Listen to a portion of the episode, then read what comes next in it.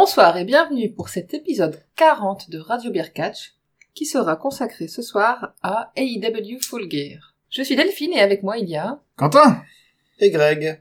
Ah, J'ai cru qu'on allait parler en même temps, c'est pas grave. Non, non. Du coup, il y a personne qui parle. Du coup, Comment, vous, personne ne comment parle. vous allez ce soir? Ça va Ça va, on a bien mangé. Ouais. Hum, Ouais, bien. Bien mangé, un petit peu bu, pas trop, parce que Tout ce qu'il faut. Voilà, parce que maintenant on est des adultes vieux et raisonnables. C'est ça. Et il y en a qui prennent la route. C'est ça. Alors Moi je prends la route.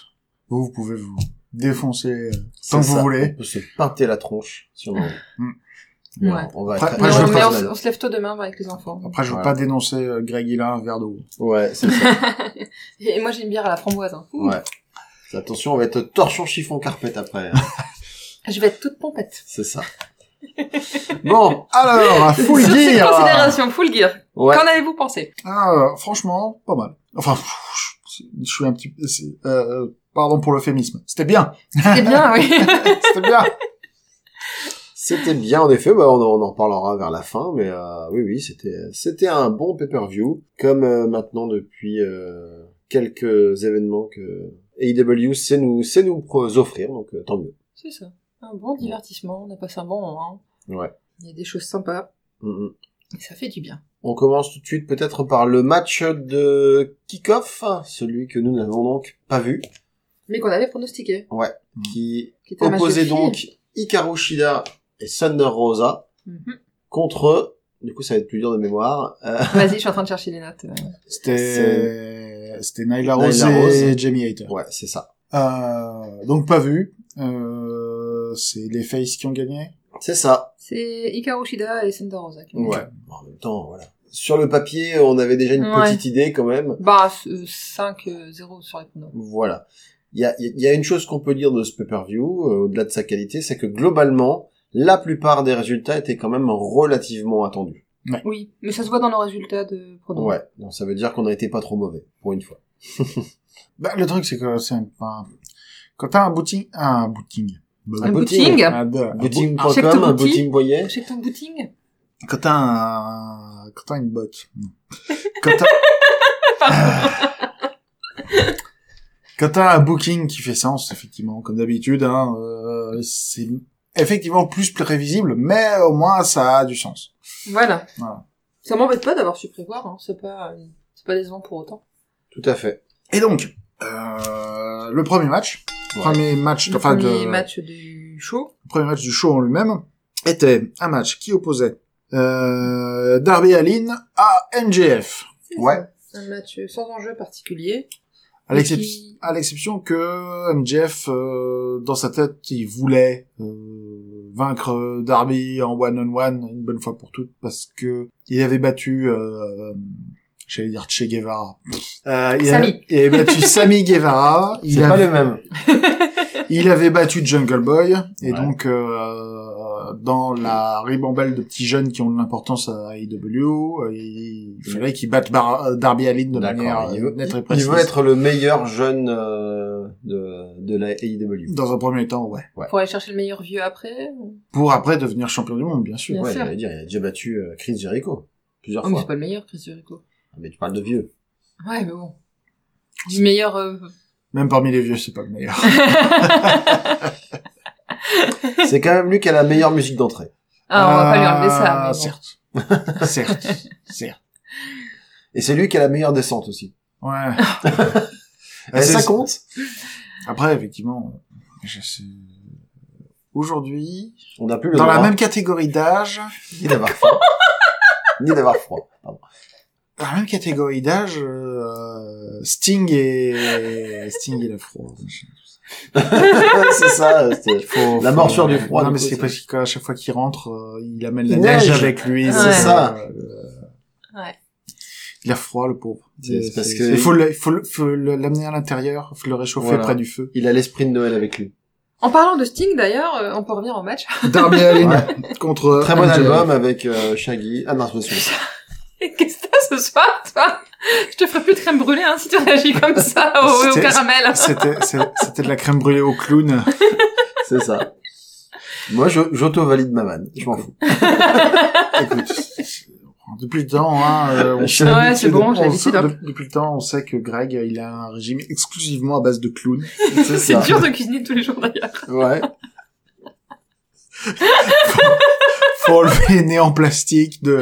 Et Faut les dé- cheveux là, Ça se décortique un clown, c'est... Ça. Enlever les chaussures aussi. Quel, C'est envahissant dans la cuisine. quel travail. C'est vrai. Puis il est- la quantité de déchets Bon, après. Si on parlait un petit peu de 4 Parce que là, vous n'arrêtez pas, c'est insupportable. Je pense que les, les auditeurs se sont barrés, quoi. Déjà qu'ils sont pas beaucoup. D'ailleurs, on vous embrasse ceux qui sont là. Voilà, ceux qui sont, qui ont tenu jusqu'ici, on vous remercie. Promis, on va principalement parler de catch. Ouais, j'allais dire, ne, ne fais pas de promesses que tu ne sauras pas tenir. Bah, principalement de catch. Principalement, ça va. C'est ça. Donc, le match Darby Allin MGF, qu'est-ce que vous en avez pensé? Ah, j'ai bien aimé. Ouais. J'ai bien bien aimé. aimé aussi. Si je dois lui trouver un défaut, c'est que le début du match faisait un petit peu, euh, comme l'avait, comme nous l'a dit Wendy, euh, ça faisait un peu acrogym. Jusqu'à l'épisode de la bouboule. Avec l'épisode de la bouboule, où ils sont, euh, pour euh, vous donner, pour vous donner l'image, c'est, c'est la fameuse position où ils sont tous les deux en, in- en inside cradle. Euh, et Ils donc, sont. Ils ont tous les deux la se tête entre les ils fesses se tiennent, ils se tiennent, euh, ils se tiennent, ils se tiennent respectivement la nuque et le dessous des genoux et, et ils tournent comme ils tournent autour du ring. Ouais. Alors, en espérant de être, de tomber sur la bonne position où ils peuvent emporter le tombé. Voilà. C'est, c'est, c'est toujours rigolo. Mais il y a eu beaucoup de trucs comme ça pendant tout le début, pendant tout le match. partie, Il y a eu euh, il y a eu MJF qui a fait une roue. Il y a eu euh, beaucoup de beaucoup de courses entre les cordes où ils se sautaient les uns par-dessus les autres. Ils étaient que Euh, deux. hein. Oui, certes. certes. Ou alors c'est comme dans Olive et Tom où tu dois passer plusieurs fois le même adversaire parce que c'est tout le temps le même défenseur qui revient te tacler. Oui, tout à fait. Temps, mais ils étaient que deux, donc oui. C'est, Pardon. C'est- ça me bloque à chaque fois, chaque fois que j'y repense à Olivier Tom. Ah, on va passer très vite. Euh, On digresse ce soir. à partir de la à partir de la moitié du match, euh, MGF euh, essaye de porter un espèce de backbreaker, euh, enfin un powerbomb backbreaker Mhm. euh, sur Darby Allin. en- C'est-à-dire à quoi ça ressemble un powerbomb ba- backbreaker du coup? Voilà, donc c'est un powerbomb, donc il est euh, Darby Allin a, a euh, l'entrejambe euh, est monté sur les épaules de euh, de, De MJF. de MJF, euh, Qui lui mange le slip donc. qui lui mange le slip. Euh, donc euh, abdomen de Darby Allin face au visage de MJF. Ouais. Et donc MJF jette Darby Allin au sol, mais en fait il le jette pas au sol, il le jette sur son genou. Ah. Ah. Le dos de Darby Allin sur le genou de MJF.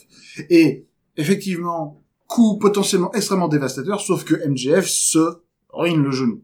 Qui Mm. porte le coup et MJF se met à euh, se rouler au sol de douleur. Il s'est fait aussi mal à lui qu'à son adversaire. Et pendant tout le reste du match, MJF va vendre le genou, quoi. Euh, donc c'était un angle intéressant, d'autant plus intéressant euh, quand on voit la, la suite du match, quoi. Euh, et la fin du match. La fin du match qui survient quand? Ben, c'est euh, un finish de distraction de l'arbitre. C'est-à-dire que euh, il y a une intervention extérieure. il y a une Ouais. intervention extérieure de euh, de Wardlow et, euh, Sean Spears. et Sean Spears. Mhm. Et euh, donc MJF en profite pour... euh, je crois qu'il utilise euh, son Diamond Ring pour... Euh, son, son- comment est-ce que ça s'appelle? Je crois que c'est Euh, ça. c'est Diamond Le Ring. Dynamite Diamond Ring, Ouais. c'est ça. Pour euh, pour achever pour achever Darby et euh, euh, il lui fait ce qu'il appelle euh, un headlock takeover, c'est-à-dire un comment est-ce qu'on peut dire un takeover? J'aurais dû faire de la lutte euh, quand j'étais plus jeune. Mais en gros, il le fait tomber en lui faisant une clé de tête. Mhm. Et, euh, et Darby, en fait, quand l'arbitre compte euh, le 1, 2, 3 de Darby, Darby n'a pas les épaules au sol, donc En Non. plus, euh, d'une certaine manière, Darby est protégé, petite polémique. malgré, euh, malgré, malgré sa perte. Ouais. Mais, mais, mais, il n'empêche que sur le papier, MJF a, euh, À gagner. a gagné et a vaincu euh, les personnes qui, euh, qui c'est un équilibrage du karma pour la défaite honteuse que MJF avait subie face à Chris Jericho alors qu'il aurait dû remporter le match qui renvoyait euh, Y2J aux oubliettes et à la retraite. Oui, c'est vrai. Voilà. J'ai j'ai regardé le le record de MJF euh, Cette année. pas longtemps après le pay-per-view, non, Ouais. toute sa carrière, Ouais. toute sa carrière, enfin pas toute sa carrière, tout depuis le début des IW. Ouais. il a perdu deux fois. Oh, pas Une mal. fois euh, face à John Moxley quand, dans son match pour le championnat du monde, Mhm. et une fois contre Chris Jericho. C'est Après, pas mal. après en trois ans, MJF a fait que, que 20 matchs en simple. Ouais. Hmm. Ah, c'est pas tant que ça. hein. Bah ouais, bon, c'est pas mal, au moins il est économisé. Si, Ouais. si jamais le mec veut catcher longtemps et pas finir à, à, à 35 ans euh, tout cassé et comme un vieux, euh, vaut mieux qu'il garde un petit peu de côté. Puis en même temps, ils ont tellement de monde maintenant qu'ils peuvent se permettre un peu de, de faire tourner quoi pour euh, Ouais. pour donner un, un petit caractère un peu plus événementiel quand, quand il apparaît. Et puis ça fait euh, ça fait partie du gimmick aussi parce que euh, là, je regardais le Dynamite qui suivait et euh, il y avait Excalibur aux commentaires qui se plaignait du fait que, euh, que franchement MJF euh, qui se prétend un meilleur catcheur du monde alors que euh, il catch trois fois par an, euh, il faut qu'il arrête de faut qu'il arrête d'abuser quoi. Bah puis en plus comme il est vendu un peu comme un comme un boss, ouais, il y a forcément avant d'arriver jusqu'à lui, il faut euh, déjà interagir avec ses sous avec ses sous-fifres. quoi. Donc, euh, beaucoup des sous-fifres. hein. c'est ça. Ah, beaucoup, beaucoup, beaucoup. Hmm.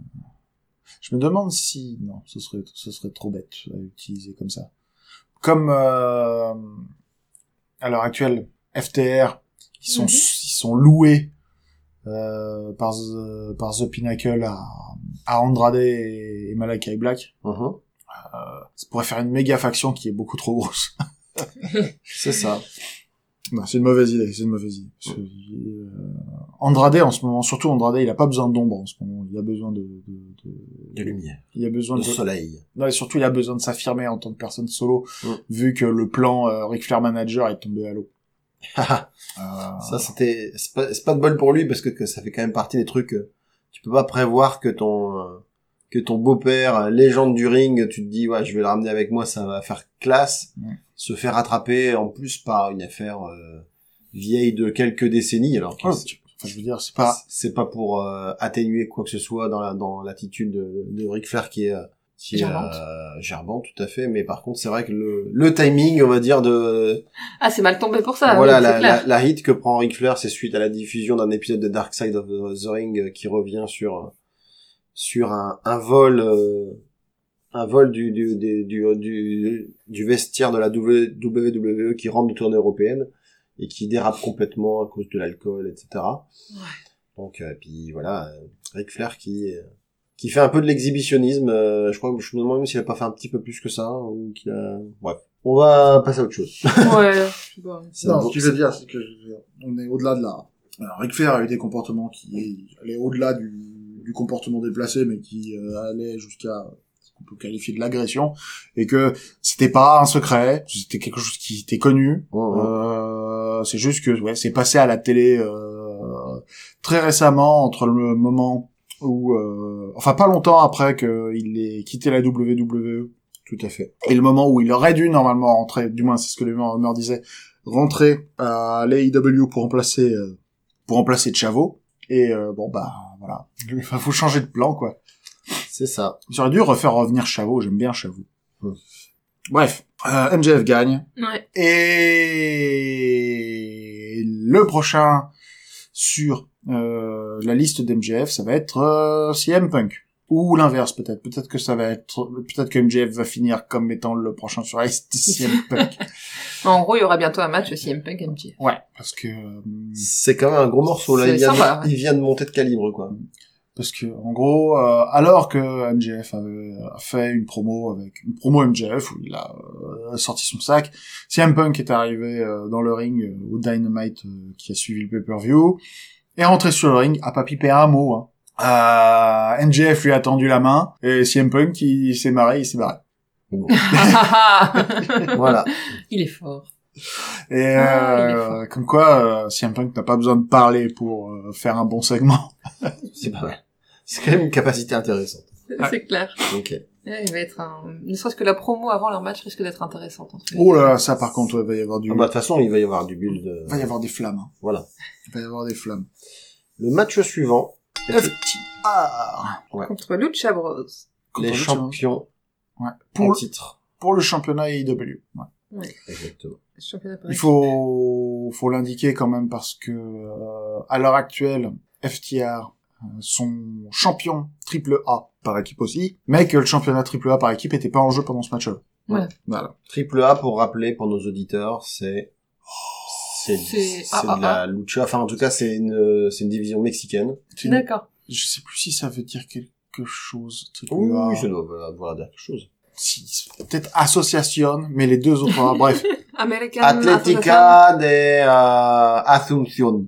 C'est une des deux grosses promos de euh, Lucha Libre du Mexique. Asistencia, asesoria y administración. Mais Non, pas c'est- celui-là. Mais si, je t'assure Pour de vrai Ah Mais bah pour de oui. vrai Il disait, attends, C'est pas une connerie, j'ai pas Ah pris ouais le premier truc, j'ai regardé à C'est part ça. On dirait le nom d'une compagnie d'assurance Ah, ouais, c'est quoi ce délire là Bon, Fédération de catch mexicaine. donc ils sont champions des assureurs, donc Ah euh, ça c'est ça c'est fait, FTA. Anciennement a c'est- été chargé, fondée par l'ancien chargé de relations publiques du Consejo Mondial des Lucha Libre. Ouais, bah ouais. Ben, la... Disons que... euh, la CMLL. La CMLL, peut-être. Oh, j'ai oublié mes cours d'espagnol. Moi j'ai fait allemand première langue, donc euh, je peux je peux pas Euh, la CMLL. La CMLL est la plus vieille fédération de catch mexicain. Et euh, généralement, euh, quand on se s'engueule avec la famille qui est en charge de la CMLL, euh, on finit par passer beaucoup de temps à la triple A. voilà, en gros. Euh, Mais du coup, c'était quand même assez euh, assez ironique de voir des champions américains euh, avec une, avec une euh, ceinture d'une division mexicaine, alors Ouais. que les Lucha Bros sont eux Voilà. euh, champions de l'AEW. Ouais, tout à fait. C'est- Mais c'est intér- intéressant. intéressant. Donc FTR qui a gagné euh, le championnat triple A en, en, utilisant un gimmick, euh, en, se, en se faisant passer pour euh, duo de Mexicains, de luchadors mexicains masqués qui s'appelait Las... Ketchup. Non. Non. Accéléré. Ah, Ah. euh, comment est-ce qu'on dit grenouille en, Oula. en espagnol? Encore une fois, Alors, allemand euh, première Florga langue. hein, donc Grenouillita Gre- non, non, je pas les Las en, ita- en italien, ça va être un truc euh, genre euh, des méthanes, un truc comme ça. euh. Grenouille en espagnol. Je crois que j'ai jamais su le dire. Las ranas.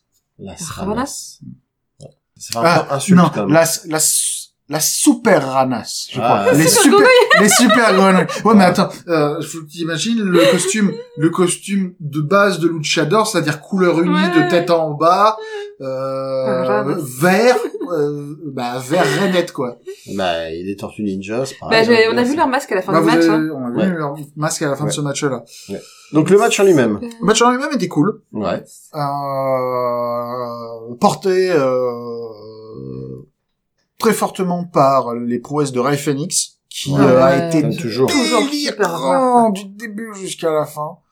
À chaque fois, il invente des prises, ou quasiment. ou, euh, Il fait des trucs qu'on ne voit personne d'autre faire. Il, son travail, son travail avec les cordes est toujours, euh, toujours impressionnant, quoi. Euh, ouais, il y a Delphine qui vient de nous sortir les photos des super ranas. Je vous conseille de Ils sont googler le beaux. truc. Regardez parce que franchement ils sont beaux. Euh, c'est très très. Il y a même une vidéo YouTube euh, mexicaine qui demande euh, Quiénes son las super ranas de AEW Ah, quelles sont Qui la sont super ranas? De Et maintenant, on sait. Maintenant, c'est... Euh, Super Be- grenouilles. beaucoup. C'est pas mal. Beaucoup de tombées des deux côtés. C'est-à-dire Ouais. que là, vraiment, euh, on se dit la résistance des, des catcheurs de chaque équipe est quand même poussée à l'extrême parce Mm. que ils prennent, euh, ils prennent des, des, des ranas, ils prennent des, euh, pas les, pas les pâtes euh, italiennes. Et pas les grenouilles non plus. non voilà ils prennent euh, ils prennent euh, ils prennent des power bombs ils prennent des, des coups de pied dans la tête euh, enfin je veux dire chacun hein, chaque équipe euh, vraiment très très résistant euh. Et puis euh, un, un match dense, c'est-à-dire que à Ouais. haute vitesse et avec Il- beaucoup oui. de choses qui se Il passent. n'y avait pas eu de temps mort. non Mais j'ai beaucoup aimé le segment où t'avais les luchas qui prenaient euh, à tour de rôle un de leurs, adversaires, de leurs adversaires pour taper sur l'autre. et j'ai trouvé ça excellent parce que c'est chacun leur tour, ils en prenaient, ils tabassaient l'autre adversaire, puis ils échangeaient, histoire de pas trop abîmer celui qui servait à frapper. quoi. Ouais, ils ont fait aussi des stéréo kicks, des trucs comme ça, euh, des, des prises, euh, des, des prises par équipe. Et puis à un moment, la, la tendance s'est inversée aussi, c'est euh, les, les FTR qui ont quand même pas mal fait du mal euh, aux Oui. luchas. Dans la catégorie, le spot qui était vraiment n'importe quoi, c'est quand euh, Pentagone avait euh, l'un des deux, euh, un des deux de FTR dans un dans un prêt à porter un package pay driver et où euh, donc Ph- Phoenix a sauté sur les fesses comme Oui. de- du mec comme comme il le fait hein, à l'habitude mais il a il s'est ensuite propulsé pour faire un crossbody sur le deuxième membre de FTR Il a C'est ça. et euh, waouh waouh franchement Ouais, c'était un match très sympa. c'était c'était très fun c'était très fun c'était beaucoup de spots mais euh, c'était très fun par contre le finish et j'ai réussi à élucider le problème du finish parce Ah. qu'on s'est posé la question et on comprenait pas pourquoi Ouais. euh, ils avaient fait ça à un moment FTR se retrouvent tous les deux à l'extérieur du ring Ouais. et euh, pour une raison qui nous a échappé ils ont mis leur masque des super ranas Oui. Mm. et euh, donc eh ben ce qui se passe c'est que euh, Ray Phoenix porte le tombé sur Cash Wheeler Ouais. et en fait, ils se, FTR se sont plaints au Dynamite suivant que Cash Wheeler à ce moment-là n'était pas l'homme légal de FTR et que donc normalement ils auraient pas dû être comptés 1, 2, 3. Ah, parce qu'ils avaient mis leur masque. Et donc coup, ils ont euh, mis leur masque et donc euh, l'arbitre a confondu machin tout ça. mmh. Donc euh, Non. c'était, pour ça c'était une forme de triche. Ouais. D'accord. Je comprends. Voilà. C'est, c'est habile. Parce que nous, on s'était dit effectivement qu'ils avaient mis leur masque juste pour se faire punir derrière. C'était un peu bizarre. Non, ok, c'est un peu plus logique comme ça. Pour faire genre, euh, ouais on n'a Ouais, pas ouais. vraiment perdu quoi. C'est ça. Alors qu'ils ont perdu. Hein, mais... Mais oui. Genre, ils ont fait un coup avec, euh, comme les Bella, avec, euh, quand elle faisait la... Ah non, c'est ma jumelle que t'as tapé, c'est pas voilà, c'était, c'était pas la bonne. Oh, mon Dieu. Twin Magic. C'est Ouais. ça. Allez, moi, je, je viens de comparer FTR au Bella. Bim! Allez, hop, ça c'est fait. en tout cas, ouais, c'était, c'était un chouette match. Je sais pas s'il mérite la note de, que, combien il lui a donné, euh, Dave Meltzer, hein, sur un, Ah, Je crois que Dave a mis 4,5 dessus. oh, non, 4,5. 4,5, Oui, c'est si, bien, si, si, si, si, c'était dans ces eaux-là. Moi j'aurais pas été aussi généreux, mais pourquoi pas quoi. Ouais, peut-être un peu moins, un peu moins. Euh, non, Dave a mis 4 un quart. Comme quoi. C'est Euh, bien. Ça va, c'est correct. Moi, je... moi j'aurais mis 4. Mais bon, je suis pas là pour comparer mon goût, mes goûts à, avec ceux de Dave. Tout à fait. Le match suivant, Pardon. À tes souhaits. Désolé. le match suivant opposait l'American Dragon Brian Danielson, Danielson. contre Miro, l'élu de Dieu. Le Rédempteur. Le rédempteur. Le Rédempteur. Et ouais. Euh, donc Miro, qui est euh, à la recherche de euh, sa victoire, de d'une série de victoires euh, inarrêtables pour pouvoir, pour qu'il puisse trouver en lui la force de pardonner à Dieu et pour qu'il puisse euh, rejoindre euh, sans honte euh, la couche de sa femme. En tout cas, c'est ce qu'il dit dans presque chacune de ses promos. Il est en mode, euh, voilà, quoi. Il, est- il est en mode un peu vindicatif à mettre Dieu pour tout et n'importe quoi. Et je sais qu'à un moment, il avait aussi euh, clamé que c'était une honte que Dieu lui ait donné euh, un corps aussi puissant et une nuque aussi fragile. euh, Exactement. Ah, ça, ouais, c'est vrai. Parce qu'ils sont toujours sur l'angle euh, Miro a une nuque fragile. Ouais. Je, Et, je- euh, je pense que proportionnellement au reste de son corps, c'est peut-être vrai, mais par rapport à nos nuques à nous, par exemple, à mon avis, euh, sa nuque, elle tient pas mal quand même. Hum. T'as déjà vu, euh, enfin vous avez déjà vu euh, les exercices de renforcement de nuque que font euh, que font beaucoup de catcheurs. Oui. Euh, Ah, moi, oui, donc, elle, non. euh, Ah bon. Ça te ferait mal. J'ai vu euh, ces mecs-là faire des ponts arrière sur la tête. C'est ça. Euh, Ils font même des tours, en fait. Ils font des Mm. demi-tours comme ça, ils roulent le long de leur cou pour... En gros, ils font du gainage de nuque. Ouais. Ouais. Euh, et euh, J'ai du mal à faire du gainage d'abdos, moi. Ça peut leur sauver la vie, hein. Ouais, Ah bah, oui, c'est bah, de toute façon, ça- c'est ça- nécessaire, ça a c'est sauvé- essentiel. Ça a sauvé des vies. Hein. Mhm. Genre, euh, si Tyson Kidd est vivant aujourd'hui, c'est parce qu'il a fait ces exercices-là. hein. Mhm. Euh, Il y a eu trop de muscles pour que ça casse. Enfin, pour ouais, que ça... exactement, Ah, bah oui, exactement. Trop de muscles Quand- pour que ça, ça... Quand les... Que la rupture soit... Que la, La fracture rupture soit trop Voilà, ouais. les, les, les, les muscles qui protègent euh, la, la, la colonne vertébrale, c'est c'est pratique quand même. Brock Lesnar aussi qui aurait dû être euh, Ouais. se tuer sur le coup avec euh, avec le le fameux coup du Avec son... du shooting star press euh, à- botché contre contre Kurt Angle. Ce- Tous ceux qui ont vu l'image euh, s'en souviennent. Mmh. oui, oui. C'est Et pareil, euh, Lance Archer avec son euh, avec son moonsault foiré récemment aussi. Hein. Oui, oui, oui. C'est à cause de ce genre d'erreurs qui peuvent arriver qu'il vaut mieux avoir euh, un coup, un entraînement de coup euh, régulier et, euh, et sérieux quoi. C'est ça. Mhm. Donc pour, pour en revenir au match, euh, donc euh, moi je l'ai beaucoup aimé. C'est probablement un de mes matchs préférés de la soirée Ah, il était chouette, hein. parce que je j'aime bien cette version de Daniel Bryan, très physique. Très agressif, Mm. Extrêmement Ouais. agressif. euh, Il y a rugueux, pas de... Ouais. rugueux. C'est un match qui est beaucoup moins rapide que le match précédent, mais Ouais. pour autant, il n'y a pas de temps mort non plus. Ouais, Il y a, même s'il y a des temps un peu plus apaisés, où ils sont pas en train de se taper forcément euh, tout le temps, tout le temps, tout le temps, c'est pas ces moments où on peut voir certaines, dans certains matchs, les gars qui pre- reprennent leur souffle, ça dure deux minutes, il se passe rien. C'est quand même des temps qui sont utiles au match et qui Oui. apportent quelque chose. c'est ça, c'est vraiment de la baston quoi. Les Voilà, mecs, ils bah, se mettent des grosses mandales. La, la seule chose que j'ai marquée sur le match, c'est brutal. Oui. Bah, Il n'y a c'est- pas c'est- grand chose de plus à dire pour moi, c'est C'est brutal. un bon résumé hein, de, de l'ensemble du match. En plus, forcément, euh, Brian qui veut faire du brutal, face à lui, il a Miro. Non seulement il peut taper, euh, Il peut taper, ouais. voilà, l'autre il peut encaisser, et puis l'autre peut aussi lui rendre la monnaie de sa pièce. Donc euh, Ah bah ça a bien tapé dans les deux sens. oui. ça reste intéressant quand même. Hmm. Oh, puis au-delà de la brutalité, même si c'était l'élément majeur du match, il y a eu aussi un, un gros travail de technique et de mouvement des deux, euh, parce que bon, dans un match de euh, dans un match de Brian Danielson, à partir du moment où il peut le faire, il va le faire, il va y avoir du, il va y avoir du grappling, quoi. Il va y avoir du grappling, il va y avoir du mouvement, il va y avoir des transitions intéressantes. Et puis on voit que Miro, euh, dans ce secteur-là, il peut tout à fait être un partenaire euh, Tout à fait. Valable. Niro qui vend tout moment du match euh, son intensité qui est euh, en fait maintenant son atout majeur. Enfin, c'était déjà son atout majeur quand il a commencé, c'est euh, c'est et c'est toujours le cas quoi. Ça c'est cool. Bah d'ailleurs, euh, ils, ils finissent euh, assez marqués tous les deux. Hein. Ouais. Surtout Brian avec, euh, comme d'habitude, euh, Le torse, là. Le oui. torse. le torse euh, écarlate. Je sais pas comment est-ce qu'il a encore de la peau sur Eh, le eh, torse. il, il- il a des cales, en fait. Ouais. Danielson, il, il- enfin, le truc, c'est que malgré, même, je sais pas, peut-être que c'est se trouve, il a, il a écale, mais il finit en sang, quoi. C'est presque à chaque match, quoi. Il c'était dans, c'était dans une interview qui disait qu'il faudrait peut-être qu'il catch un peu moins souvent parce qu'à chaque fois qu'il catch, il catch trop fort.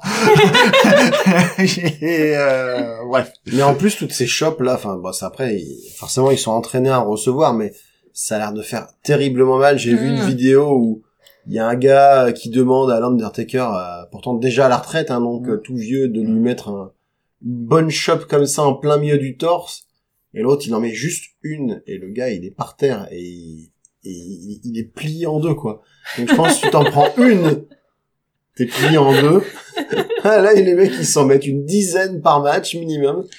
Alors après, il y C'est a, pas les mêmes, mais euh, il y a plusieurs manières de, il y a, tu peux, tu peux faire de la vraie shop et de la fausse shop. oui, Mais si tu veux une qui claque et qui fasse beaucoup de bruit, il faut taper très ça. fort, quoi. c'est ça.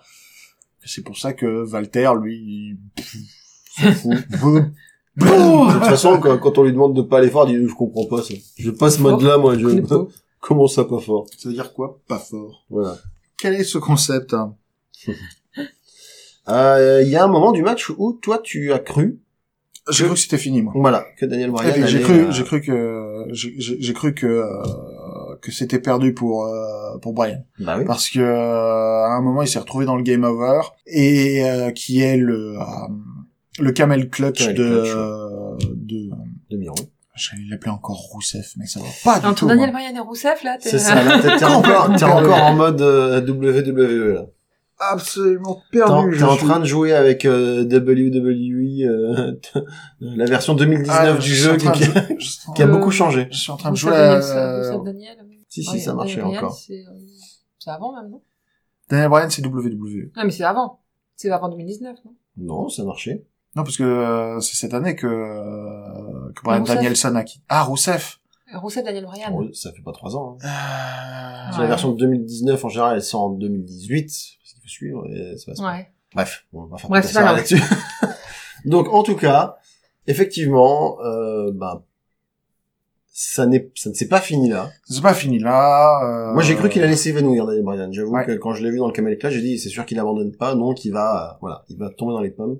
Il parvient, Il a réussi à s'en sortir. voilà, à se, à se glisser. à se, ouais, à s'extirper de là.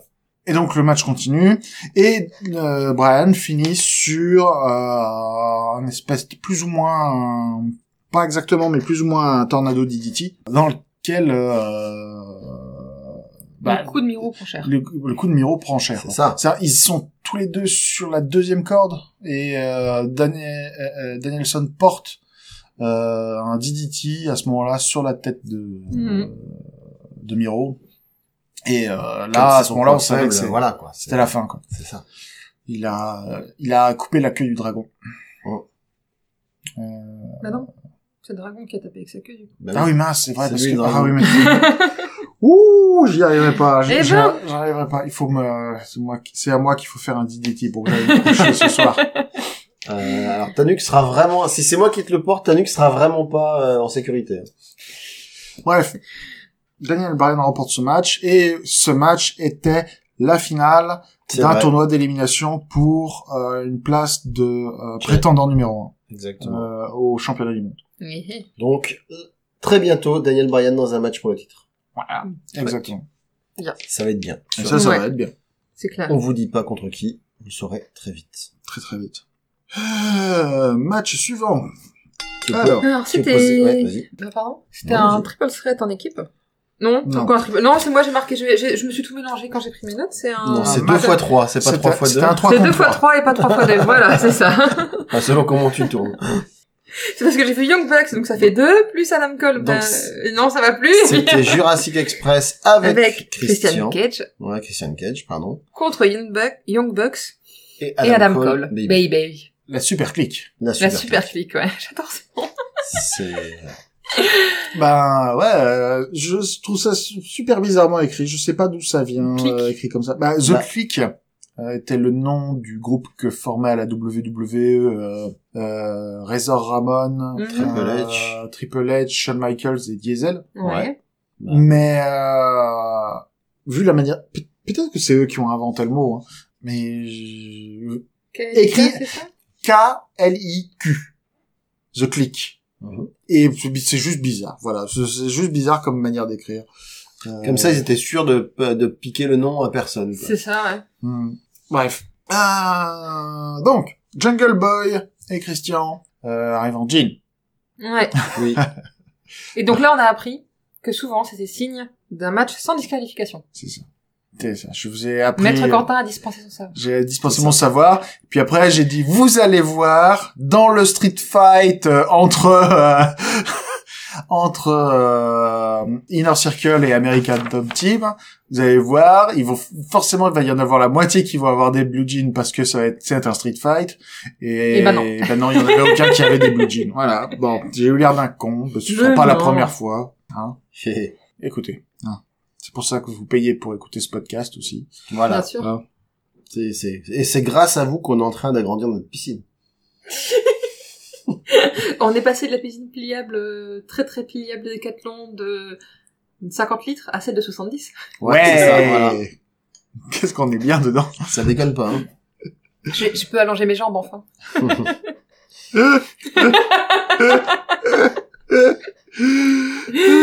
Donc la Young Bucks qui était aux couleurs de Bret Hart. Voilà, ils étaient en rose et noir. En rose et noir, mais en rose euh, rose pétant quoi. Oui. Euh, fuchsia, fuchsia. Ouais, fuchsia fluo. Hum, Comme ton plude. Comme mon plude, mais ça c'est entre nous. C'est quoi un plude c'est un peu le plaid. C'est un pull plein, tu, tu le vois Ah. là-bas, Tu c'est bien rose là-bas sur le fauteuil. Ah ouais. C'est les trucs, euh, un, un énorme donc- pull en polaire euh, mouté qui tient méga chaud. qui tient vraiment chaud. Mais tu ressembles à rien dedans, mais t'as trop chaud. Voilà. Notre vie est passionnante. Ouais, j'ai ok d'accord très bien. Ouais. J'ai vu des variantes ce genre de choses, genre euh, des trucs qui descendent jusqu'en bas. Voilà. Mm. Celui-là descend en genou, c'est déjà bien. Ouais, c'est déjà pas mal. Bref, Donc, et le- en rose pétant. Le plude. Match de catch en plude. Ça arrivera. hein. Le challenge. si on y pense, il y a quelqu'un qui le fera un jour. Franchement, ce match, pour moi, c'était... Ouais, je crois que c'est mon match de la soirée. D'accord. Voilà. Il était chouette. Euh, Encore une fois, j'ai l'impression de dire toujours la même chose là ce soir, mais. il était, il était, c'était un match typiquement Young Bucks avec euh, énormément de spots et un gros paquet de n'importe quoi. Ouais. Euh, et c'était très très très fun parce que il y avait suffisamment de variations et suffisamment de de de de de, de, de conviction euh, et de jeu dans euh, dans les performances de tout le monde qui ont fait que euh, c'était un match très très bon.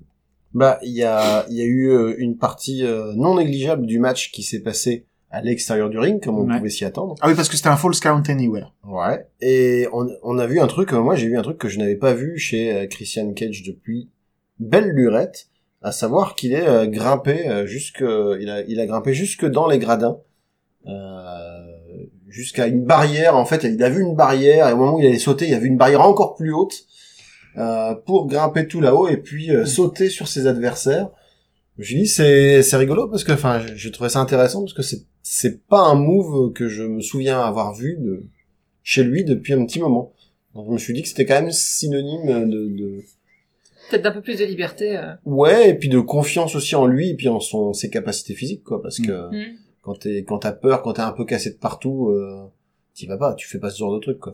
Bah après, oui, c'est vrai.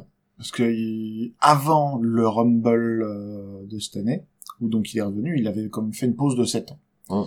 Et l'air de rien, entre euh, les spots qu'il a fait pendant ce match, ce match-ci, euh, les matchs de les multiples matchs de championnat du monde qu'il a fait, euh, c'est- il y avait, il y a, il a, il a énormément donné cette année. Mm. Euh, c'était qu'il est en forme, c'est bien. Et Ouais. c'est- Tant mieux pour lui et en- tant mieux pour nous aussi, parce que c'est Après son enfin sa, sa petite catchphrase c'est euh, outwork anyone donc Ouais. euh, c'est voilà c'est travailler plus que n'importe qui. Mm.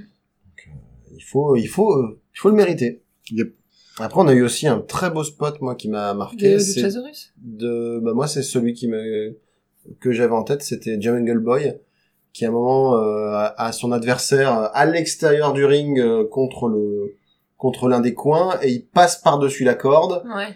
Et avec la rotation, Oui. il vient mettre ses jambes autour du cou de son adversaire et il le projette, euh, il le projette au sol. C'est, c'était pas mal du tout, franchement. Ah, euh, c'est un spot différent de celui où il, il fait un Hurricane Rana à Adam Cole à travers une table? Ouais. Euh, alors, ou c'est le même non, pas, non, non. non, je crois que c'était celui-là. C'est c'est celui-là C'était ouais donc celui-là avec plus la que travers table. le sol il le balance à travers une Ouais, table c'est ça, c'est quoi. ça ouais Et il y a eu un autre moment où il a enchaîné les topés suicidas, où il sautait, hop, il repartait dans le ring, Ouais. et hop, il ressautait, il en a fait deux ou trois comme ça Il avant d'être intercepté. il a c'était, fait euh, deux topés suicida et un topé euh, Conilo mais le topé Conilo il a fini dans une poubelle C'est ça.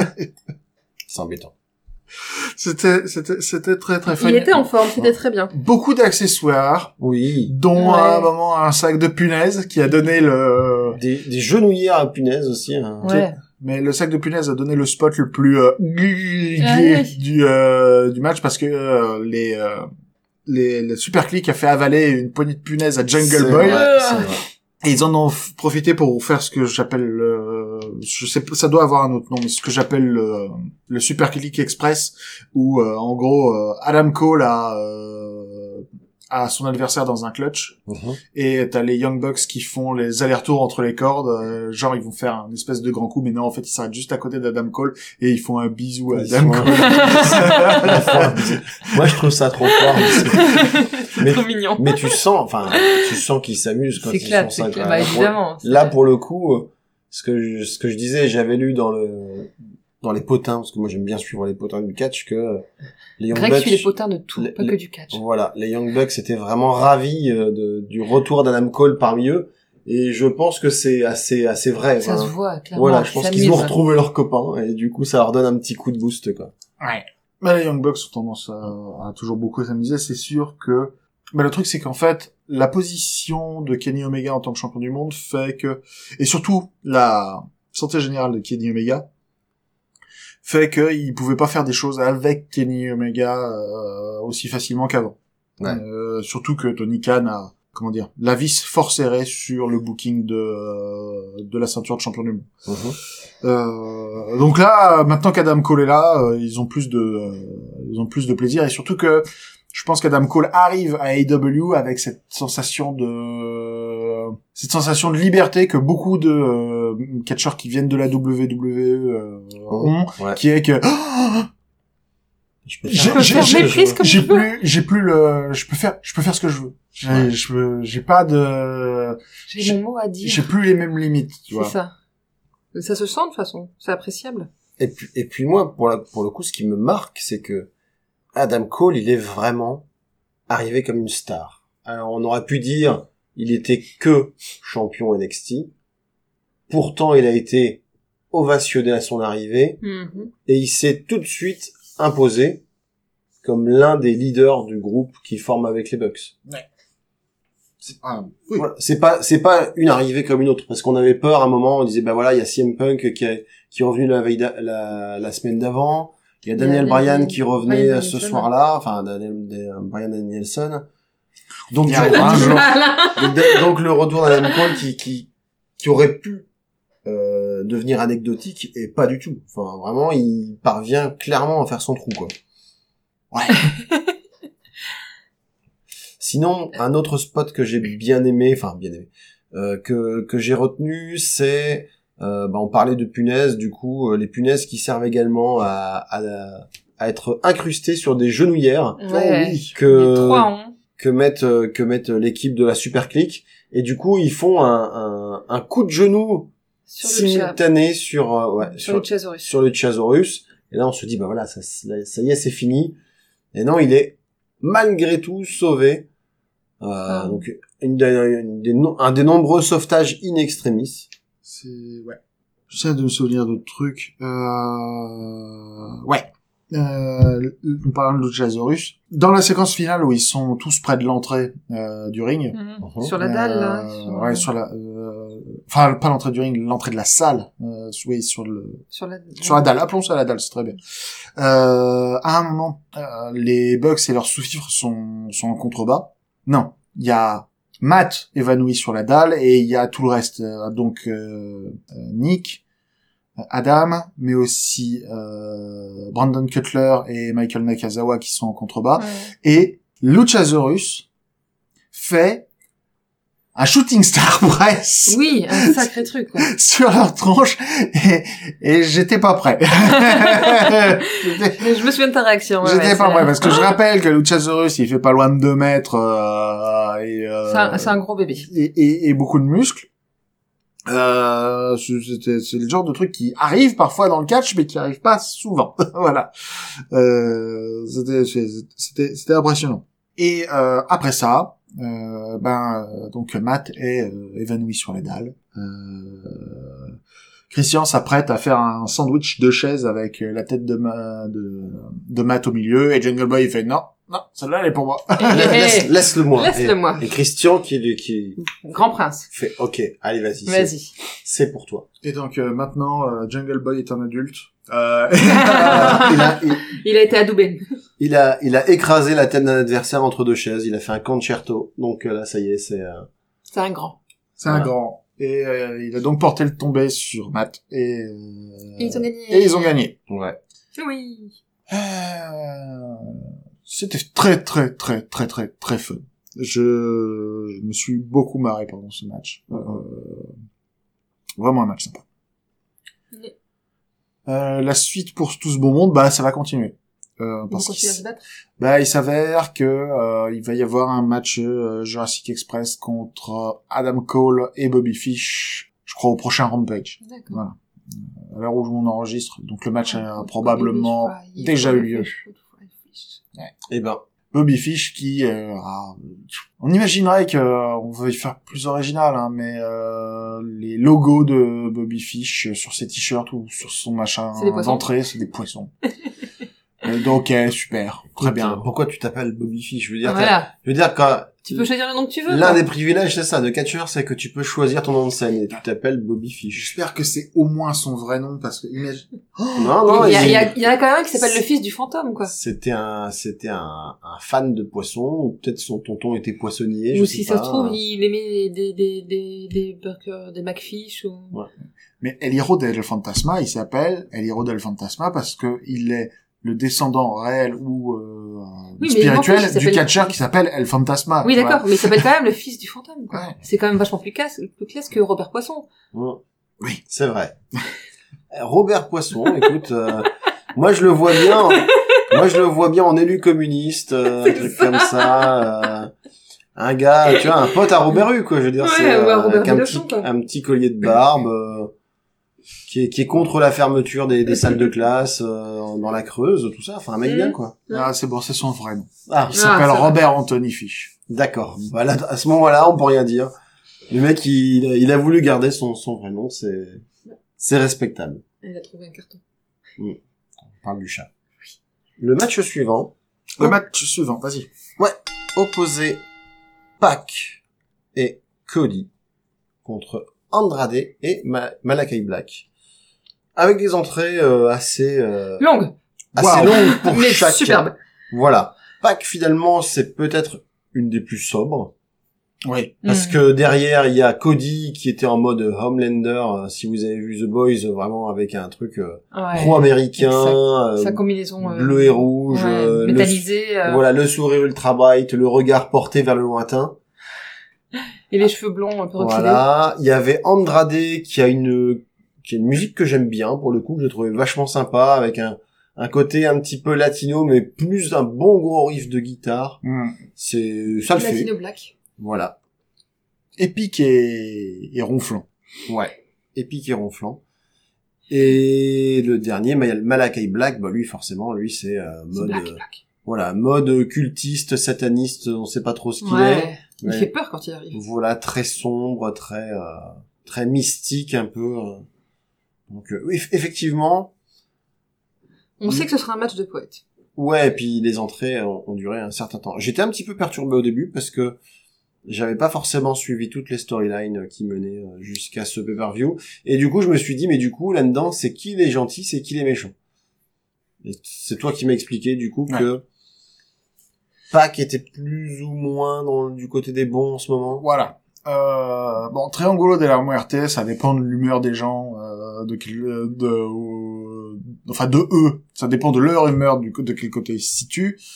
Euh, mais euh, ces derniers temps, euh, Triangulo de la Muerte s'est fait, euh, s'est fait embêter par Andrade et l'idolo qui voulaient en fait euh, coopter les Lucha Brothers.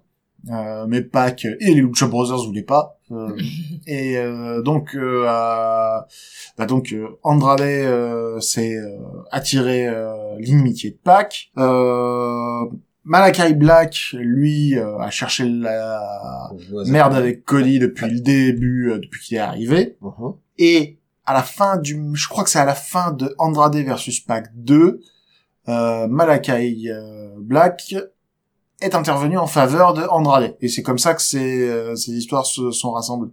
D'accord. Euh, en parallèle, euh, Cody a gagné le troisième de ses trois matchs contre Malakai Black après avoir euh, refait un comment dire un camp d'entraînement où il a abandonné euh, son surnom de American Dream pour redevenir The American Nightmare. D'accord. Euh, bref. Euh, C'est compliqué, une histoire un peu à la Rocky, quoi. C'est ça. Tu pars, tu t'entraînes, tu reviens plus fort que jamais. Mais les- c'est étonnant à quel point ce genre d'histoire euh, n'est pas plus utilisé dans le catch. Euh, alors que, je veux dire, c'est c'est là quoi. C'est euh, tu- tu- des histoires d'entraînement quoi. Mais non, c'est des choses qui sont. C'est c'est- Ah, Après, on va voir, on va voir dans, il y a un des matchs qui suit où ils utilisent une, une raison très logique pour, euh, pour déclencher une rivalité qui, pour moi, m'a, m'a embarqué directement. On, Ouais. y- on y reviendra.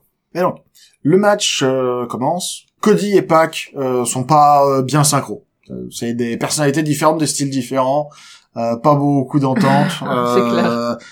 Ça, ça, ça, part mal, mais, Ils mais, des, des petits regards bien noirs. euh. mais malgré tout, le début du match, ils sont sur l'offensive et c'est eux qui ont plutôt l'avantage. Jusqu'au moment où, euh, je sais plus qui c'est qui euh, met Cody hors d'état de nuire, mais, euh, Mais non. mais Cody finit groggy euh, euh, à l'extérieur du ring et du coup pas qu'il se retrouve tout seul à deux pendant un moment. Euh, Ah oui, c'est vrai que t'as as raison. Si, moment- si, il y a un moment, il y a Pac qui tombe sur Cody. Oui, c'est ça, il veut, il veut tomber sur mais la c'est Kai Tara Black, qui je, crois. Ouais, c'est ça. ou- D'accord, Il y a eu se esquive. recule, Et donc il tombe sur... Mais c'est à la fin du match. et puis ça. fait oups, Ça. oups. Après, j'ai pas eu l'impression qu'il y avait une entente non, non, non plus fantastique entre Andrade et Malakai. Il y a eu quelques petites... euh, Mm. Mais là, je pense que c'est plus un problème de chimie qu'autre chose. Mm. C'est-à-dire qu'en fait, euh, alors très bon catcheur Andrade, hein, mais j'ai vraiment l'impression qu'il n'a de chimie avec personne. ça ne gèle avec personne. Je sais pas, c'est c'est c'est Avec André hein. Garza, ça marchait plutôt bien. Ouais, ils étaient bien les deux. C'est vrai, c'est vrai. C'est vrai que ça fonctionnait pas mal, mais euh, c'était une rétrogradation quand même par rapport. euh, Je suis, en t- je- excusez-moi, je suis en train de bloquer. Je suis en train de me demander s'ils ont viré André Garza ou pas. Je Euh. crois qu'il est encore là, mais il est dans les limbes. Ouais. Je ne l'ai pas vu disparaître. En Parce tout que, cas, il lui, était pas, il était pas dans le fourgon de ce matin. parce que lui, pour le coup, euh, encore un catcheur que pas mal de monde se fera un plaisir de récupérer si Oui. jamais il se fait dégager, quoi. Bref. Mais enfin. Parmi les trucs jolis du match, à un moment, Cody fait un super Dragon Suplex sur euh, sur Andrade. Mhm. Euh, C'est-à-dire que pour vous donner une idée, euh, ils sont, ils sont tous les deux euh, debout euh, sur euh, aux alentours de la deuxième, troisième corde dans, dans le coin du ring. Andrade euh, dos à dos à Cody et euh, bah c'est de la même manière qu'on porte un Dragon Sleeper ou un Dragon Suplex normal, c'est tu euh, non c'est pas un... non parce que le Dragon Suplex c'est tu te mets en mode euh, full full Nelson. Ah non, c'est comme un Dragon Sleeper. Ouais, je sais, c'est confusant. Aïe, aïe, euh, Donc, le, le, chausson de dragon, c'est comment? Voilà. euh, un chausson de dragon, c'est euh, alors il faut préparer déjà une pâte feuilletée, C'est ça. C'est ça. Oh, pur beurre. pur y beurre. a. Alors, pour Et, ceux qui euh, parlent pas très bien anglais, Et, slip- et tu les slippers, mon, ça peut être, euh, euh, mon chalumeau. voilà, ça peut être un chausson. Voilà. oui, voilà, excusez. Donc, Cody passe le bras par devant le cou d'Andrade euh, pour euh, en- pour euh, emprisonner la- le cou et le bras d'Andrade sous son bras et ensuite il le soulève et il le balance par-dessus son épaule. Tout ça dans sur la troisième corde dans, dans des coins du ring donc euh, j'espère que vous vous êtes fait une Il le image balance hors mentale. du ring. Voilà. Non, Non, dans le ring?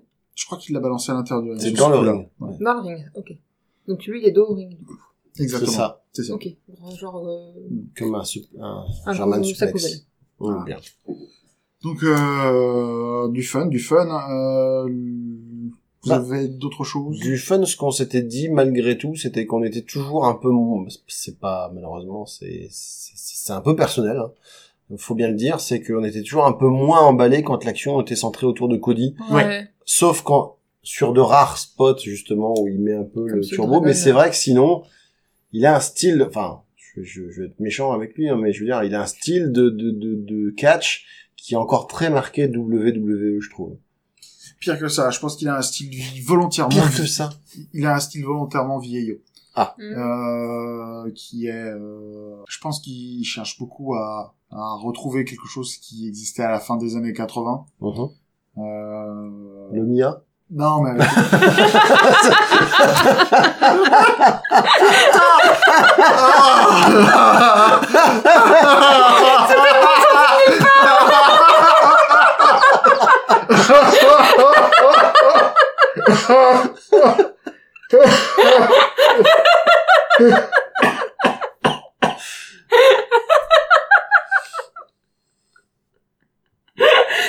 perdu Quentin C'est tellement rare Je l'ai eu, je l'ai eu par surprise. D'habitude, il reste stoïque. Là, je...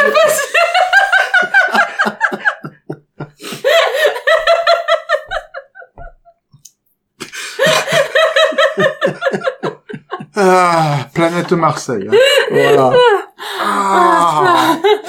Va falloir mettre un extrait au montage. Hein. Bon, on peut le laisser. hein. Donc, Donc il cherche à, re- à récupérer le style des années 80. Restons concentrés, s'il vous plaît.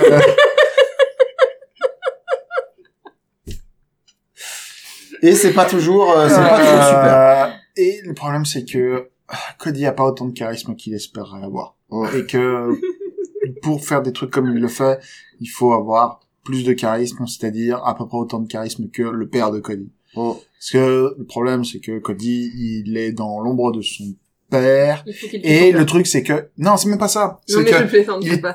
Cody est amoureux de l'ombre de son père, c'est-à-dire qu'il porte l'ombre de son père avec lui en permanence, Bah, il est de très content de l'avoir, c'est pas- mais mais il est pas au niveau, c'est tout. Il est pas au niveau. C'est Il est bon, hein, il y a pas- bon- ouais, mais, mais, euh, c'est pas c'est pas. Il manque un truc. Voilà. C'est, il n'est pas lui.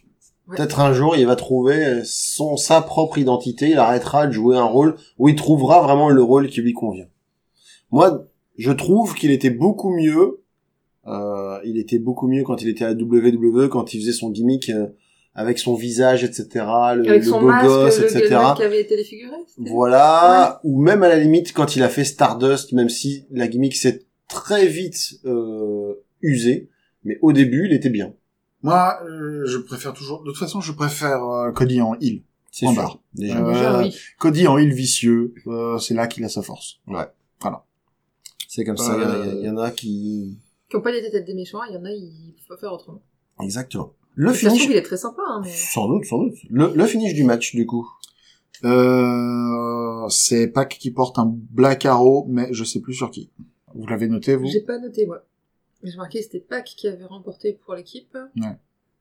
Mais j'ai pas noté Bon, sur qui. mais c'est pas, ça a pas Il y a- particulièrement d'importance. Forte chance que ce soit sur euh, Andrade. Andrade, j'imagine.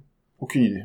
Aucune idée. Parce qu'a priori, euh, Andrade et Malakai ont à peu près la même, euh, comment dire, Importance. importance dans ranking, le, euh, dans le ranking ouais. de, de cette histoire. Là, la question à se poser, c'est quel adversaire mettre en premier euh, dans les pattes euh, du champion bientôt? Mhm. euh, à voir. Match suivant? Match suivant. Ouais. pour le championnat euh, du monde féminin de AEW. La championne Taekwondo, euh, la championne Britt Baker. Oh Oh. là là. Tu te remets pas du. D&D. C'est pas ma soirée. hein. C'est Euh, pas grave. La championne Dr. Britt Baker DMD, DMD. défend contre Tai Conti. Tai Conti. Tai Conti qui rentre sur le ring aux couleurs du Brésil. Ouais. Avec Euh, un très joli maquillage bandeau sur les yeux. Ouais, c'était chouette. C'était chouette. Ça lui donnait un petit côté un peu guerrier, je trouvais. C'était, c'était bien, pas mal, ouais. ça. Ouais. Et Britt Baker qui rentrait sur la musique jouée par le guitariste de Fozzy. Ouais. Ah oui, le fameux. Le fameux, oui. celui, celui qui avait déjà massacré Judas la dernière fois. Ah, il est, il est, il est énervé, hein, en lui reconnaissant. Il Mhm. reconnaît une bonne énergie. Ah, il est content d'avoir du travail. Ah ouais, ouais, C'est mais, ça, ouais. mais par contre, euh, enfin, je sais pas, je trouve que... Et il a du mal. Ouais, non, ça je suis pas convaincu du tout. Bon, par contre, euh, bah, Britt Baker était contente, c'est, c'est déjà ça. Ouais. Et quant au contenu du match sur lui-même, euh, bah, là pour le coup, on est un petit peu tristoun parce que on a assez vite senti une différence dans le rythme par rapport au match Ouais, précédent. Il était beaucoup plus mou. hein. Faut dire que depuis le début de la soirée, on avait que des matchs euh, quasiment menés tambour battant. Ouais. Mm. Et là, clairement, la différence de rythme était trop flagrante. Ah ouais, c'est clairement ouais baisse de tempo quoi. Euh, c'est c'est c'est c'est c'est triste à dire. Hein. C'est quand euh, c'est ce que- la remarque que j'avais fait quand on regardait le quand on regardait le pay-per-view, c'est que on avait euh, jusqu'à maintenant des euh, des catcheurs d'élite qui Mhm. ont au moins en grande partie des catcheurs d'élite dans tous les matchs. Ouais.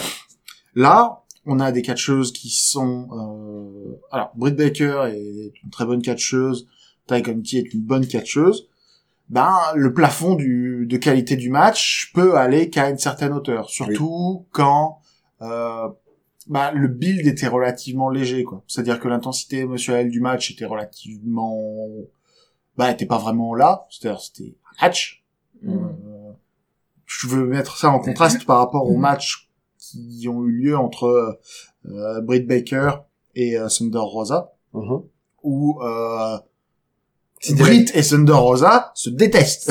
C'est ça, c'était la guerre. c'est- là, c'était un match entre deux nanas qui sont là pour faire un match.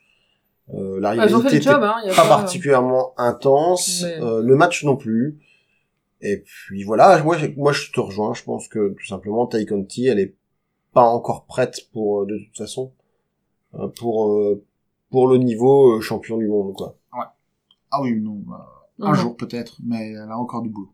Elle a Ouais. encore du boulot. Euh, Du coup, moi j'ai pas de spot vraiment qui m'a qui J'ai m'a pas marqué. accroché, donc j'ai euh, pas Moi, j'en ai deux qui m'ont Ouais. marqué. hein. Euh, à un moment, euh, Brit fait euh, un espèce de de plunger sur Ty, c'est-à-dire qu'elle fout Ty dans son dos avec euh, donc euh, Comme un sac elle à dos, porte- Elle porte peu. euh, Ty comme un sac à dos avec la tête de Ty en bas. Ouais. Et, euh, elle passe donc euh, la tête de Ty sur son côté et blam, elle euh, elle s'assoit donc euh, en balançant la nuque de Ty Conti euh, sur le sol. Ça, c'était d'une brutalité assez forte Oui. et et et et un coup porté par Ty Conti qui est toujours apprécié euh, des classicistes, qui est qu'à un moment Ty a fait un God Style Pie Driver. Ouais. Euh, et ça c'était fun.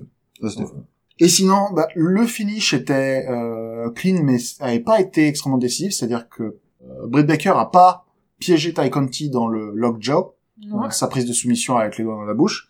Ça a été juste un roulé. Et, euh, et c'est tout, quoi. Et j'ai été étonné. Parce que ça veut dire que, d'une certaine manière, c'était une forme de protection pour, euh, pour Ty Conti. Et ça Mhm. veut dire que, dans les yeux de l'équipe de Booking, Ty Conti est relativement bien placé. quoi. Mm.